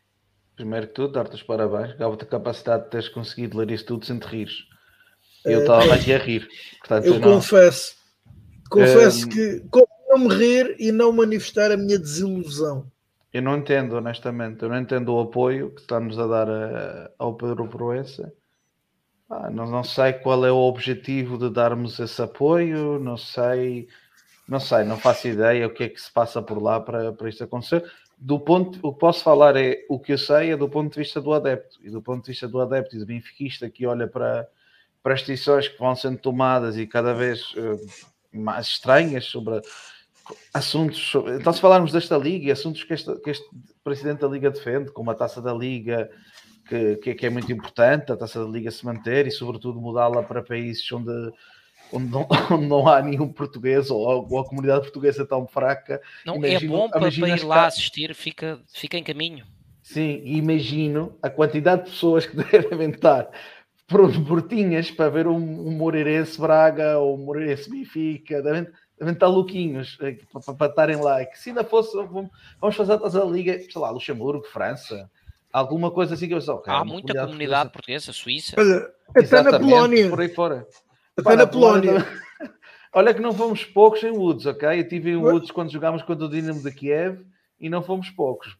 Havia muito ucraniano, claro, que é a maioria cá, mas, mas não, não fomos poucos. Fiquei, fiquei, só, fiquei contente com isso. Mas voltando aqui ao assunto, epá, eu não, eu não quero me alongar muito, até porque a hora já, já está avançada e eu não tenho, não, não tenho qualquer ideia do ponto de vista institucional e do Benfica porque é que estamos a apoiar isto. Eu só não, não me revejo neste apoio e não percebo porque é só isso, não entendo. Fico sem entender e acho que passa a bola aos colegas. Exato, passamos a bola para o Pedro Carlos. Pai, eu também não consigo entender. Nós aqui é, é, é, é, isto é muito frustrante. Como adepto, é muito frustrante. Nós aqui já reclamamos muitas vezes e, e questionamos sobre que o Benfica intervenha, que o Benfica se manifeste, que o Benfica opine sobre determinadas situações que acontecem no futebol português e o Benfica mantém-se num silêncio uh, que depois é, culmina num apoio destes. Epá, ok, não há mais candidatos, tudo bem, o Benfica não tem culpa disso, não, não vejo, não, também não, se o Benfica podia é, tentar arranjar um candidato alternativa, etc. Mas não há mais candidatos, paciência, o Benfica não pode, o Benfica não pode dar apoio a Pedro Proença, não pode. É, quer dizer, uma liga que tudo faz para prejudicar o Benfica, um, uma personagem pouco ou nada traz de valor ao futebol português, que, que tem feito medidas que só afastam os adeptos do, dos estádios, que tem, que tem dado completamente aval um, as situações que ocorrem nos estádios portugueses em que os, os adeptos benfiquistas são claramente prejudicados, o próprio ações que prejudicam o próprio clube eh, e o Benfica vai, e o Benfica vai dar apoio. Eu não, não consigo, não consigo perceber, faz muita confusão e enfim, e é frustrante porque acho que acaba por, por demonstrar que por muita luta que nós tenhamos, por muita vontade que nós queremos mudar as coisas dentro do Benfica, não há quem esteja muito interessado em, em mudar também o, o futebol português para melhor. É frustrante e de, deixa-me dar muita pena. Estamos aqui num, num programa que começou com, com grande festividade, estamos todos muito contentes pelo, pelo título de campeão nacional, mas depois é, este tipo de notícias um, é tipo uma rasteira uh, que nos pregam quando estamos aqui tão felizes com, com o 38. Não percebo, não consigo. Gostava muito, gostava mesmo. Gostava de conseguir privar com, com altos responsáveis do Benfica e que eles me explicassem, tintim por tintim, o porquê, porquê, o que é que, porquê é que vamos apoiar Pedro Proença. Uh, sei que isso não vai acontecer, mas pronto, é, era um desejo, pelo menos o, para tentar perceber, para ver se, o, se, os argumentos deles me conseguiam, pelo menos, para parecer alguma lógica. Não acredito, mas é o que é. É o futebol que temos, é o Benfica que temos. E tu, Tiago, também queres perceber Ou, ou que sentimento te, te, merece esta, esta posição do Sport Lisboa e Benfica? Que foi, que foi o presidente da Liga, o próprio presidente da Liga a anunciar. Eu falo exclusivamente com aquilo que eu vejo como adepto. E como adepto eu jamais poderia apoiar Pedro Proença uh, para o que fosse, nem que fosse para administrador do meu condomínio. Portanto, era impossível apoiar Pedro Proença. Um árbitro que se vangloriou, enquanto árbitro, de ser sócio do Benfica e sistematicamente, sistematicamente prejudicou o para o Benfica e não lhe reconheço qualquer mais-valia enquanto dirigente. Uh, agora, depois, também enquanto adepto, olho para aquilo que é, é, é, é a postura do Benfica. E a mim o que neste momento me faz muita confusão, eu consigo e respeito uh, a forma como Rui Costa estar no futebol. Sem, sem querer criar uh, atritos, sem querer criar, se calhar, ruído desnecessário. É, é, é a maneira do Rui Costa querer estar no, no futebol e eu aceito, posso aceitar isso. Aliás, enquanto atleta, também, diga-se, foi muito assim. Agora, o Benfica tem que ter uma estratégia a mim faz-me confusão como é que o Benfica no ano passado, e por alguém que eu aqui elogiei e que acho que lá está, mais uma vez, enquanto adepto, que faz um bom trabalho no Benfica, que é Lourenço Pereira Coelho, que chega a uma gala da Liga e diz uh, para receber um prémio Fair Play, uh, se for como foi este ano, o Benfica não vai receber o prémio. certamente, não vai ser a equipa de fair play, que claramente existiu um conjunto até de atletas do Benfica que foram brifados para fazer um conjunto de declarações, basta-nos recordar do que é que Henrique Araújo fez. O Henrique Araújo não fez aquilo por, por sua livre e espontânea vontade. Ou seja, eu acredito que o Henrique se tenha sentido muito confortável a fazer aquilo, porque claramente é benfiquista, como, como é notório em muitas coisas que o Henrique uh, foi fazendo ao longo da sua, da sua formação no Benfica, mas eu não acredito que o Henrique não tivesse falado com alguém para fazer aquilo. E depois, um ano depois, o Benfica apoia Pedro Proença. Uma liga que continua a tratar mal os adeptos do Benfica, em que os adeptos do Benfica uh, são impedidos uh, de levar adereços para grande parte dos estádios, uma liga que se borrifa para a marcação dos horários dos jogos, uh, que prejudica variadíssimas vezes os adeptos do Sport Lisboa Benfica, e uma liga, e isto também ocorreu na semana passada, em que nós temos neste momento como grande plano para o futebol português a centralização dos direitos televisivos, que ainda que ainda ninguém percebeu bem como é que isso vai, vai ocorrer a nível de facto dessa riqueza, desse, desse gerar uma, uma maior riqueza para todos os clubes. Uh, que o Benfica de facto até se colou, e Rui Costa uh, utilizou aquele chavão que me incomoda bastante e que ele já o fez várias vezes, que é ah, é lei, é lei temos que fazer. Desculpem, não é assim. As leis são criadas como são alteradas. E o Benfica, se não concorda com uma lei, o Benfica tem força suficiente tem força. O Benfica, não há nenhuma instituição em Portugal que tenha tamanha adesão popular. Isto é evidente. Eu não estou a dizer mais poderosa que o Benfica, porque isso há muitas, à Igreja, enfim, há, a Igreja tem um poder, como toda a gente sabe, muito grande na sociedade portuguesa. Atenção, não estou a fazer, não estou a fazer aqui uma crítica, não, mas uh, por, por motivos históricos, por motivos que todos nós conhecemos. Uh, mas não há nenhuma instituição que tenha a adesão popular que tem o Benfica. Nenhuma. E, portanto, o Benfica, quando não concorda com, com uma lei, ou quando acha que faz sentido uh, que uma lei tenha que ser alterada, obviamente que o Benfica não, não vai, não é por si só que vai alterar a lei, mas tem que ter a capacidade de pressionar e de fazer os temas irem a discussão e virem para a praça pública. E o Benfica parece que agora tudo o que é lei, pronto, temos que cumprir e não fazemos nada. E, e, se, e se algum dia disserem-nos que vamos ter que partilhar uh, as receitas de bilheteira com os outros, nós também dizemos que sim. Pá, não pode ser. Não pode ser. E depois, na semana passada, e voltando aqui à Liga, temos o Benfica, por um lado, a dizer sim senhor, esta estratégia, centralização dos direitos televisivos, e temos um vice-presidente e administrador da SAD a dizer algo que é evidente, e ainda bem que ele o disse, que é, não estou a ver como é que se, como é que se vão já a 300 milhões eh, de euros para a centralização dos direitos televisivos. E, portanto, não se consegue, é incompreensível, como é que, para mim é incompreensível como é, como é dado este apoio. Espero que o Benfica não espere apoiar Pedro Proença aquilo que é o seu projeto de poder para a Federação Portuguesa de Futebol. e espero, acima de tudo, e já o disse aqui e noutros fóruns, é que o Benfica, de uma vez por todas, diga o que pretende para o futebol português.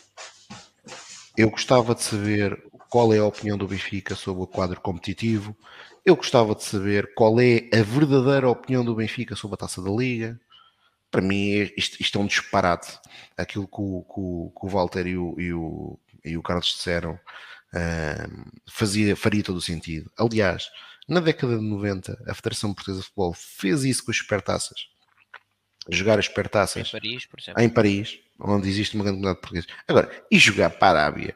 É, é, dizer, é, é, é não, não cabe na cabeça de ninguém. Mas que assuma, diga, exatamente, que assuma. Nós vamos para lá só pela parte financeira. Não, Sim, não, diga, não, venha com a história que é pelos adeptos. Olha, espera aí, se, calhar, se calhar estamos todos a ver mal a coisa. É aí que se vão arranjar os 300 milhões. Vão, vão. Yeah. É, é isso. uma final da Taça da Liga na Arábia. Vão, é, é isso que dizer que, olha, agora vamos, estamos a pensar nos adeptos. Agora os jogos, em vez de começarem às 9h30, só começam até às 9 hein? Durante a semana. É por vocês. É... Pronto, está aí o Mário Ribeiro a dizer uma coisa, pá, eu não tenho tempo para estar a contrariar isto agora, uh, mas as pessoas ainda não perceberam uma coisa. Mas, epá, mas eu tenho que falar sobre isto, é mais forte do que eu. A centralização dos outros países, vamos lá ver se nós todos nos entendemos. Os clubes mais poderosos não, não perderam dinheiro, amigos. Os clubes mais. O, quem eram os clubes mais fortes não perderam dinheiro. Só que na dimensão deles perceberam que o bolo maior ia aumentar e todos ganhavam. Em Portugal, neste momento, isso é uma mentira. Não vai existir. Neste momento, os clubes que estão a renovar contratos já estão a perder dinheiro. O Benfica, Porto e Sporting provavelmente vão ter muitas dificuldades em conseguir renovar com os valores que fizeram em 2015, até porque neste momento no futebol português e nos meios audiovisuais existe uma cartelização. Uh, portanto, quer dizer, há estudos, leiam sobre isso neste momento, pessoas a falar sobre isto. Há uma cartelização, a centralização do, em Portugal vai, vai somente uh, puxar os maiores para baixo, porque vão perder verbas muito importantes e vão, acima de tudo, distribuir mais alguns milhões para clubes que nem massas adeptas têm. E, portanto, se nós queremos que os dirigentes de clubes que nem conseguem ter uh, 25% da sua votação uh, nos jogos na, na Primeira Liga, uh, que, que, que passe a andar de Porsche ou de Ferrari, epá, cada um sabe se. Eu quero que o Benfica tenha uma, as maiores receitas possíveis para poder ser competitivo na Europa. Isso é que eu quero. E, portanto, isso, sobre um campeonato competitivo, isso é uma verdade uh, QB, porque a, a, última equipa portuguesa que venceu competições europeias foi campeã exatamente em duas épocas que pouco ou nada tiveram de competitivas, resolveram logo o campeonato bem cedo e tiveram tempo para, para, para, para, para jogar para jogar aquilo que, que, que era a Europa e este ano nós vimos o que é que poderia acontecer ao Benfica se tivesse passado uh, na, na, na, na, Liga dos Campeões. Mas, portanto, era isto. E para finalizar aquilo que estava a dizer, o que eu gostava era que o Benfica, de uma vez por todas, se pronunciasse sobre um conjunto de temas importantes para, para, para a realidade uh, do futebol português. Uh, quadro competitivo das competições profissionais. Faz sentido Portugal ter, um, ter 36 clubes profissionais, os mesmos que tem a Alemanha? Ah, não, não, acho que não faz. Não é? Estamos a falar de uma realidade de 10 milhões para uma realidade de 80 milhões. São 34. Mas sim, vai dar a mesma, praticamente. Sim, 34, desculpa, tens razão. 36, desculpa, são 18, 18. Para 34. Nós são 18 na Primeira Liga. São 18 na Primeira Liga e 18 na Segunda Liga. Sim, são 36 clubes. São 36 o campeonato clubes. tem 34 jornadas, porque cada clube tem 17 adversários, Sim. portanto há 18 clubes. Não é? São, são, são 36 equipes. São 36 uh, equipes. Portanto, temos, a mesma, temos a mesma dimensão, temos a mesma dimensão que os alemães tanto na primeira como na segunda liga. E isto só para ah, ok, então já sei, já sei, já sei porque é confusão. Porque na segunda liga está o Benfica B e o Futebol Clube do Porto B. Está, mas podem não estar. O Sporting tá também teve. Tá bem, mas tá. maneira, o Guimarães também teve e não está. O Braga teve e não está. No texto de Rui Costa estão, no texto de Rui Costa estão escritos 34 clubes. E é verdade, pronto.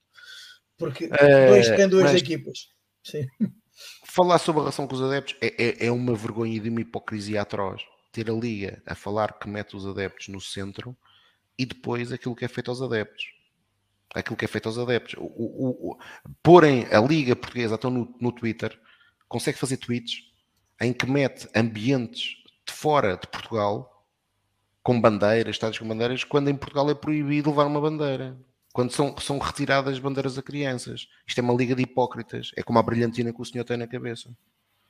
Uh, e portanto, é, é, sobre estes temas que eu gostava que o Benfica, de uma vez por todas, tivesse a capacidade uh, de se pronunciar e de, e de, e de falar uh, sem medos daquilo que é o futebol português daquilo que é para o futebol português e daquilo que é a sua visão para o futebol português. Aliás, eu sou bastante razão dos direitos televisivos, vou dizer algo que na Holanda é feito e acho que era muito, muito, muito interessante replicar em Portugal, que é os clubes que nas coisas europeias poderem ceder 10% das receitas que, que conseguem nas competições europeias e ser redistribuídas pelos outros.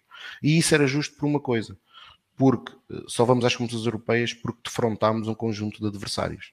As receitas de direitos televisivos já não é verdade. O Benfica até podia jogar com carcavelinhos para o campeonato, com todo o respeito pelo carcavelinhos, que as, as suas audiências iam sempre ser grandes.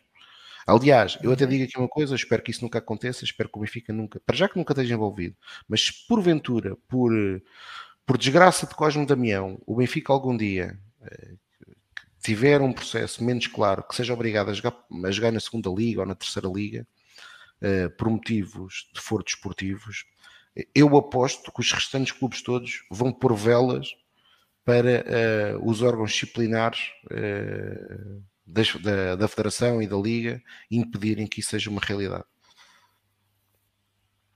Ora, por fim, para concluir este assunto, uh, Carlos, a tua posição mais uma vez, uh, de, de, e desta vez falar em último vai mesmo poupar muita coisa, porque os pontos, não, os pontos factuais já foram todos aqui referidos pelos meus colegas. Eu quero uh, só focar-me num aspecto qualitativo da coisa.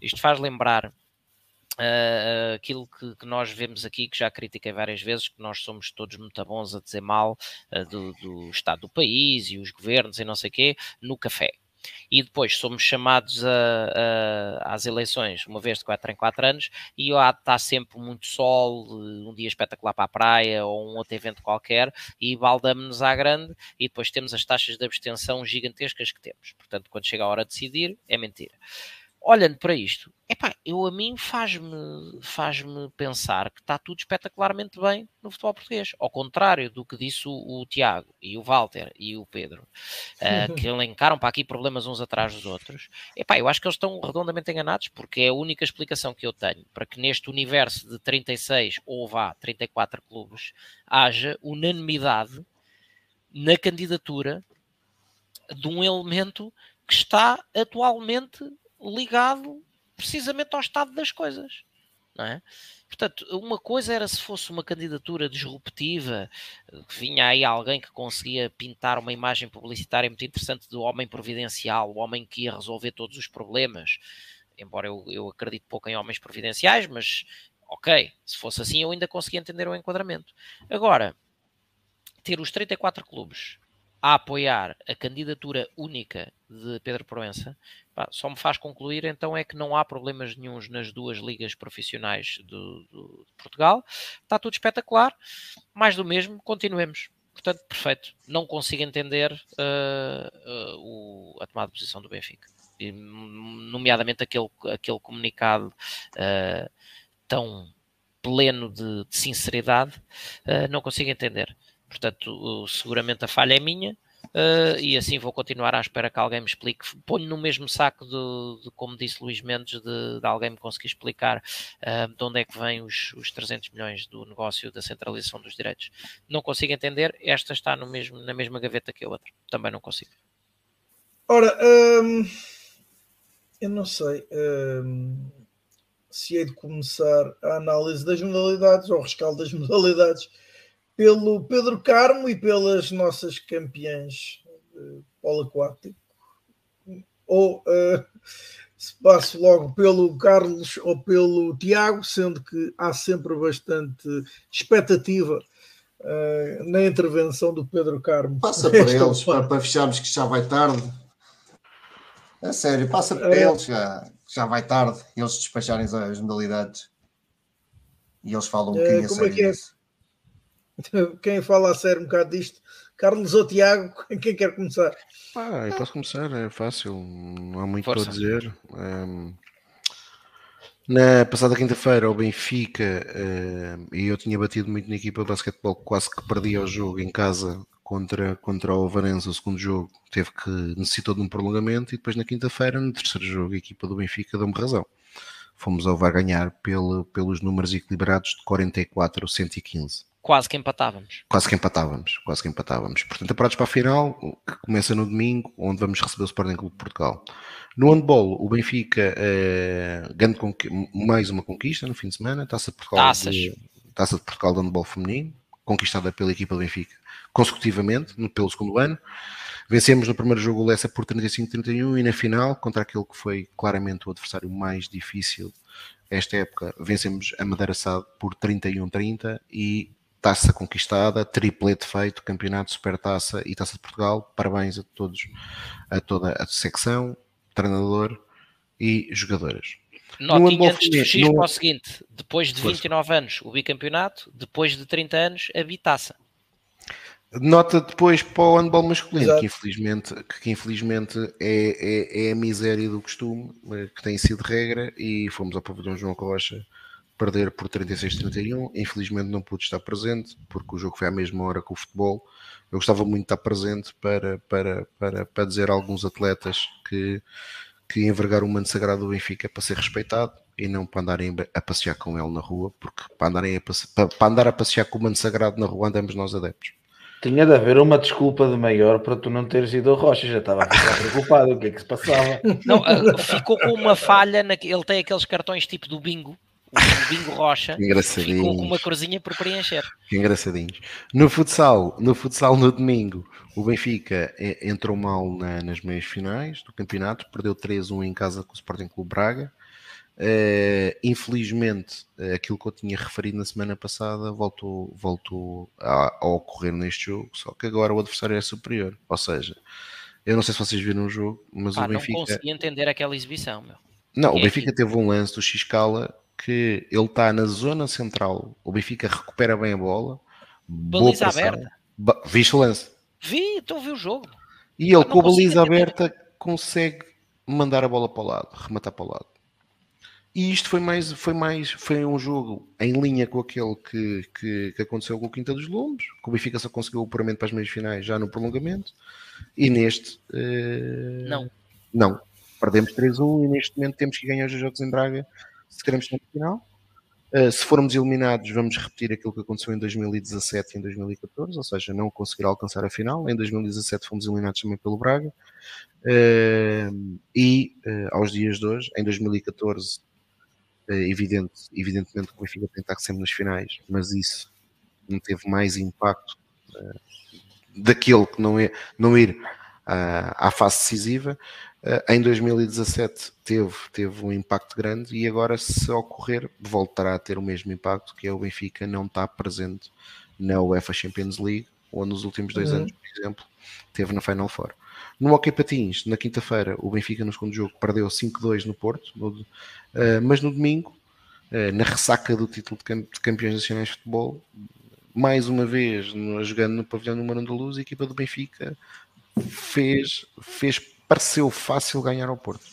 Vitória por 7-3. O Porto ainda conseguiu encostar ali perto na segunda parte aos 4-2, mas o Benfica voltou rapidamente a ganhar uma vantagem e chegou até a ganhar por 7-2. Uh, eh, têm sido fáceis os dois jogos em Lisboa. A equipa do Benfica tornou-os fáceis. O fator casa. Uh, e, portanto, e portanto, uh, excelente, excelente nota. Esperar que agora, na, na próxima quinta-feira, o Benfica, no dia 1 de junho, possa no Dragão fechar, fechar o apuramento para a final, onde já está o Sporting.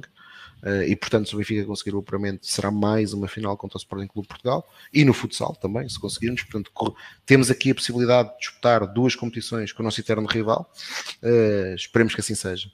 No Hockey Patins Feminino, a grande surpresa negativa do fim de semana que não era mesmo de todo expectável. A equipa, no primeiro jogo da final, empatou em Turquela 3 golos, teve a ganhar, teve a perder por um 0, depois conseguiu dar a volta, teve a vencer por 3-1, deixou-se empatar e nas grandes penalidades fomos derrotados, perdemos 2-1 e neste momento a equipa luta pelo seu décimo campeonato consecutivo, necessita obrigatoriamente vencer os próximos dois jogos que vão ser realizados no Pavilhão da Luz. E com isto, passo já para a agenda, que é rápida.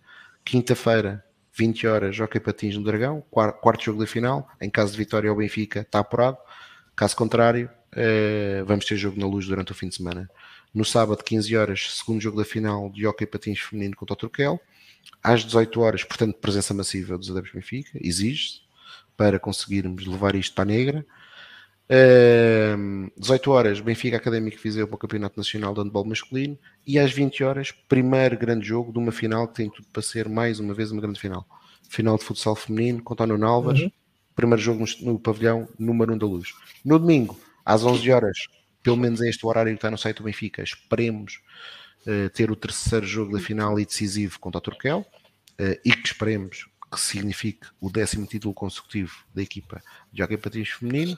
Às 14 horas temos a meia final do polo aquático feminino em Algés, uh, Benfica Fluvial Portuense, a equipa que, que defrontámos na final, jogo muito difícil, muito importante, importante a presença da Depes Benfica.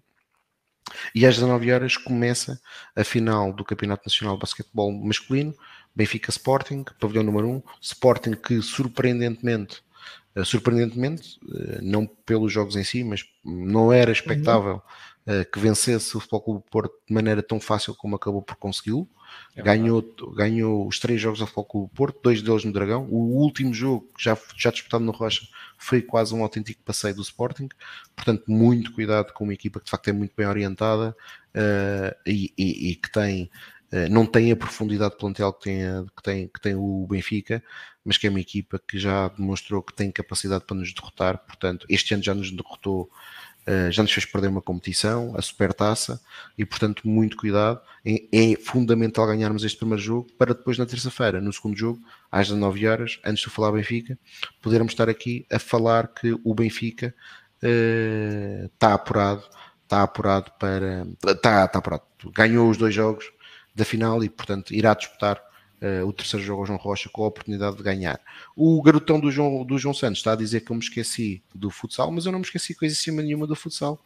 No domingo temos o segundo jogo do futsal, uh, portanto, em Braga, jogo que se o Benfica não vencer, uh, automaticamente está eliminado da final. Vencendo, existirá terceiro jogo, novamente em Braga, porque o Braga ficou à frente do Benfica no, na fase regular. Ora, Carlos, agora. É, ele, o Tiago já cobriu aqui quase todos os eventos, ficaram dois por, por mencionar. Uh, primeiro, o, mais uma vitória dos no, futebol dos nossos sub-15 na fase de apuramento de campeão, deslocação ao terreno da vitória de Setúbal e vitória por 1-0. Um, e, portanto, o Benfica lidera a prova com 5 pontos de avanço uh, a 4 jornadas do fim, portanto, os sub-15 bem lançados para o campeonato. E outra única modalidade que ficou aqui por mencionar é, é 50% de roubar terreno ao Pedro Carmo, porque mete água, mas não é polo. A grande presença dos nossos atletas na Taça do Mundo de Canoagem, Fernando Pimenta e Teresa Portela. Na variante de K2, 500 metros, conquistaram a medalha de ouro, portanto, mais uma conquista relevante para, a nossa canoagem. Uh, no, no, chamado concerto a solo, Fernando Pimenta, mais três medalhas, desta vez três de prata. Uh, salvo erro, são, são já 126 ou 127 medalhas que tem uh, no total. Uh, no K1 500 metros, K1 1000 metros e K1 5000 metros, tripla prata uh, para o nosso atleta, que é realmente um papa medalhas, que é uma coisa impressionante.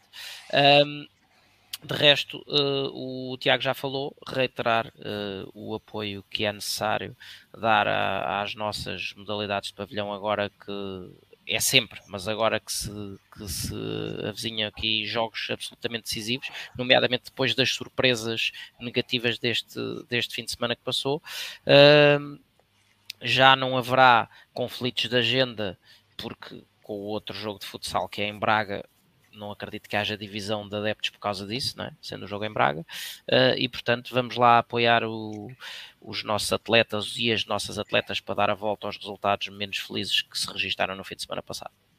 Oh, João, eh, eu acho que o jogo vai ser domingo, se houver necessidade de quinto jogo. De quinto jogo, mas pelo menos no site do Benfica não está nada marcado. Já agora só dá uma nota, porque o Carlos falou na formação, também dá uma nota e é importante. Fomos campeões nacionais de basquetebol em sub-18 uh, ah, no fim sim. de semana, num barreiro. Boa vitória da equipa do Benfica e esperemos que seja um bom sinal uh, da recuperação da formação do clube que durante alguns anos não teve, não teve a passar pelos melhores momentos. Ora, um, Pedro Carmo, o momento que o país aguarda. Agora, olha. Não há muito mais a acrescentar. As nossas meninas uh, estão na luta, depois de terem sido campeã na luta para, para a taça de Portugal, para estar para de, 10 a 10 na primeira mão da, das meias finais. Portanto, esperemos que consigam conquistar a dobradinha e, e também darem mais uma alegria tão desejada à nossa grande massa associativa. Sabes que não é, não é final, é as meias finais. Sim, é as meias finais, foi o que eu disse. Pronto, pronto, ok. Não, está bem, pensava que estavas a falar no final. Mania, mania de vir lá sempre a bicar. Deixa isto acabar em alto. Olha, olha deixa-me deixa, deixa, deixa só dizer uma coisa rápida. Que é rápida por causa da pergunta do João. Ó João, segundo o 0 a 0, o jogo, o jogo o quinto jogo a existir é no dia 4, portanto, 2, 3, é sábado, é domingo, às 15 horas. É domingo às 15 horas. Se existir necessidade, esperemos que não, mas se existir necessidade, vai ser às 15 horas o jogo.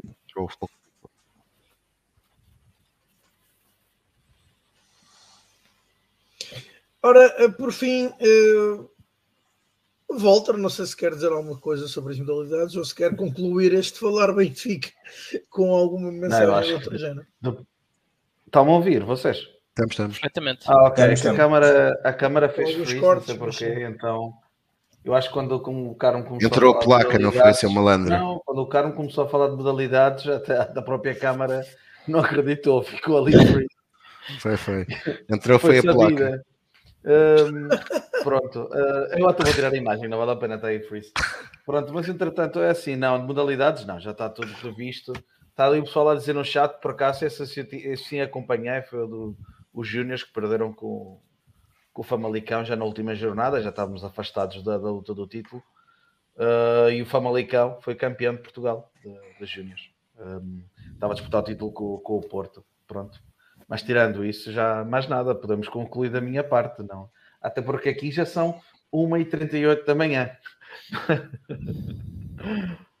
um, pronto, é isso. Agradecer-vos a terem-me convidado uh, e terem cumprido a promessa de, de, de, ressalvar que nem, nem, foi preciso eu sequer tocar no assunto. O Tiago veio prontamente falar comigo, já tempadamente, já antes do jogo, já antes do jogo com o Sporting, me avisar: olha, atenção, terça-feira, se ganharmos o Sporting.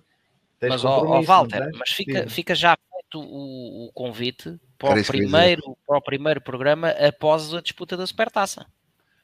Ok, ok. Bom, epá, isto é, vou, vou, ficar mal habituado. Isto é só título. Eu, eu, eu, pronto, o Carlos, o, Car, é só o, o, o, Carlos até, até está a pôr a coisa mais cedo, mas eu acho que sim, que faz todo sentido. E eu, eu diria, eu, eu ia te lançar o desafio que é correndo bem. Após o torneio um de Guadiana. Não, 54 não, semanas, não é? Não, não. Daqui a um ano, daqui a um ano, daqui a um ano, estares cá também naquilo que nós esperamos que seja a conquista do bicampeonato.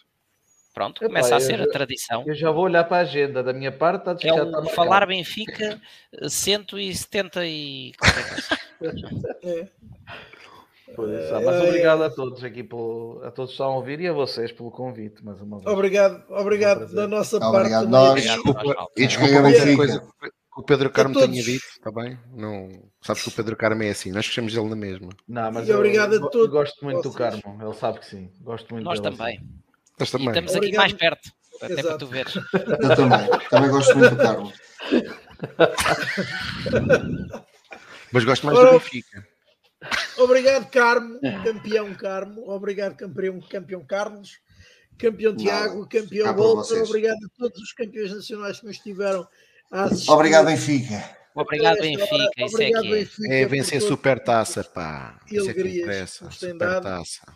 A próxima será certamente a Supertaça e ainda antes dessa, os títulos das modalidades finais. Isso é que é. Certamente restam de disputar. E é então assim que concluímos este Falar Benfica. Meu nome é nome do Carlos, do Pedro, do Tiago e também do Walter, que hoje nos acompanhou, que nos despedimos e marcamos encontro para a próxima semana. Até lá então, saudações esportivas. Viva o Benfica, viva os campeões nacionais. Viva campeões!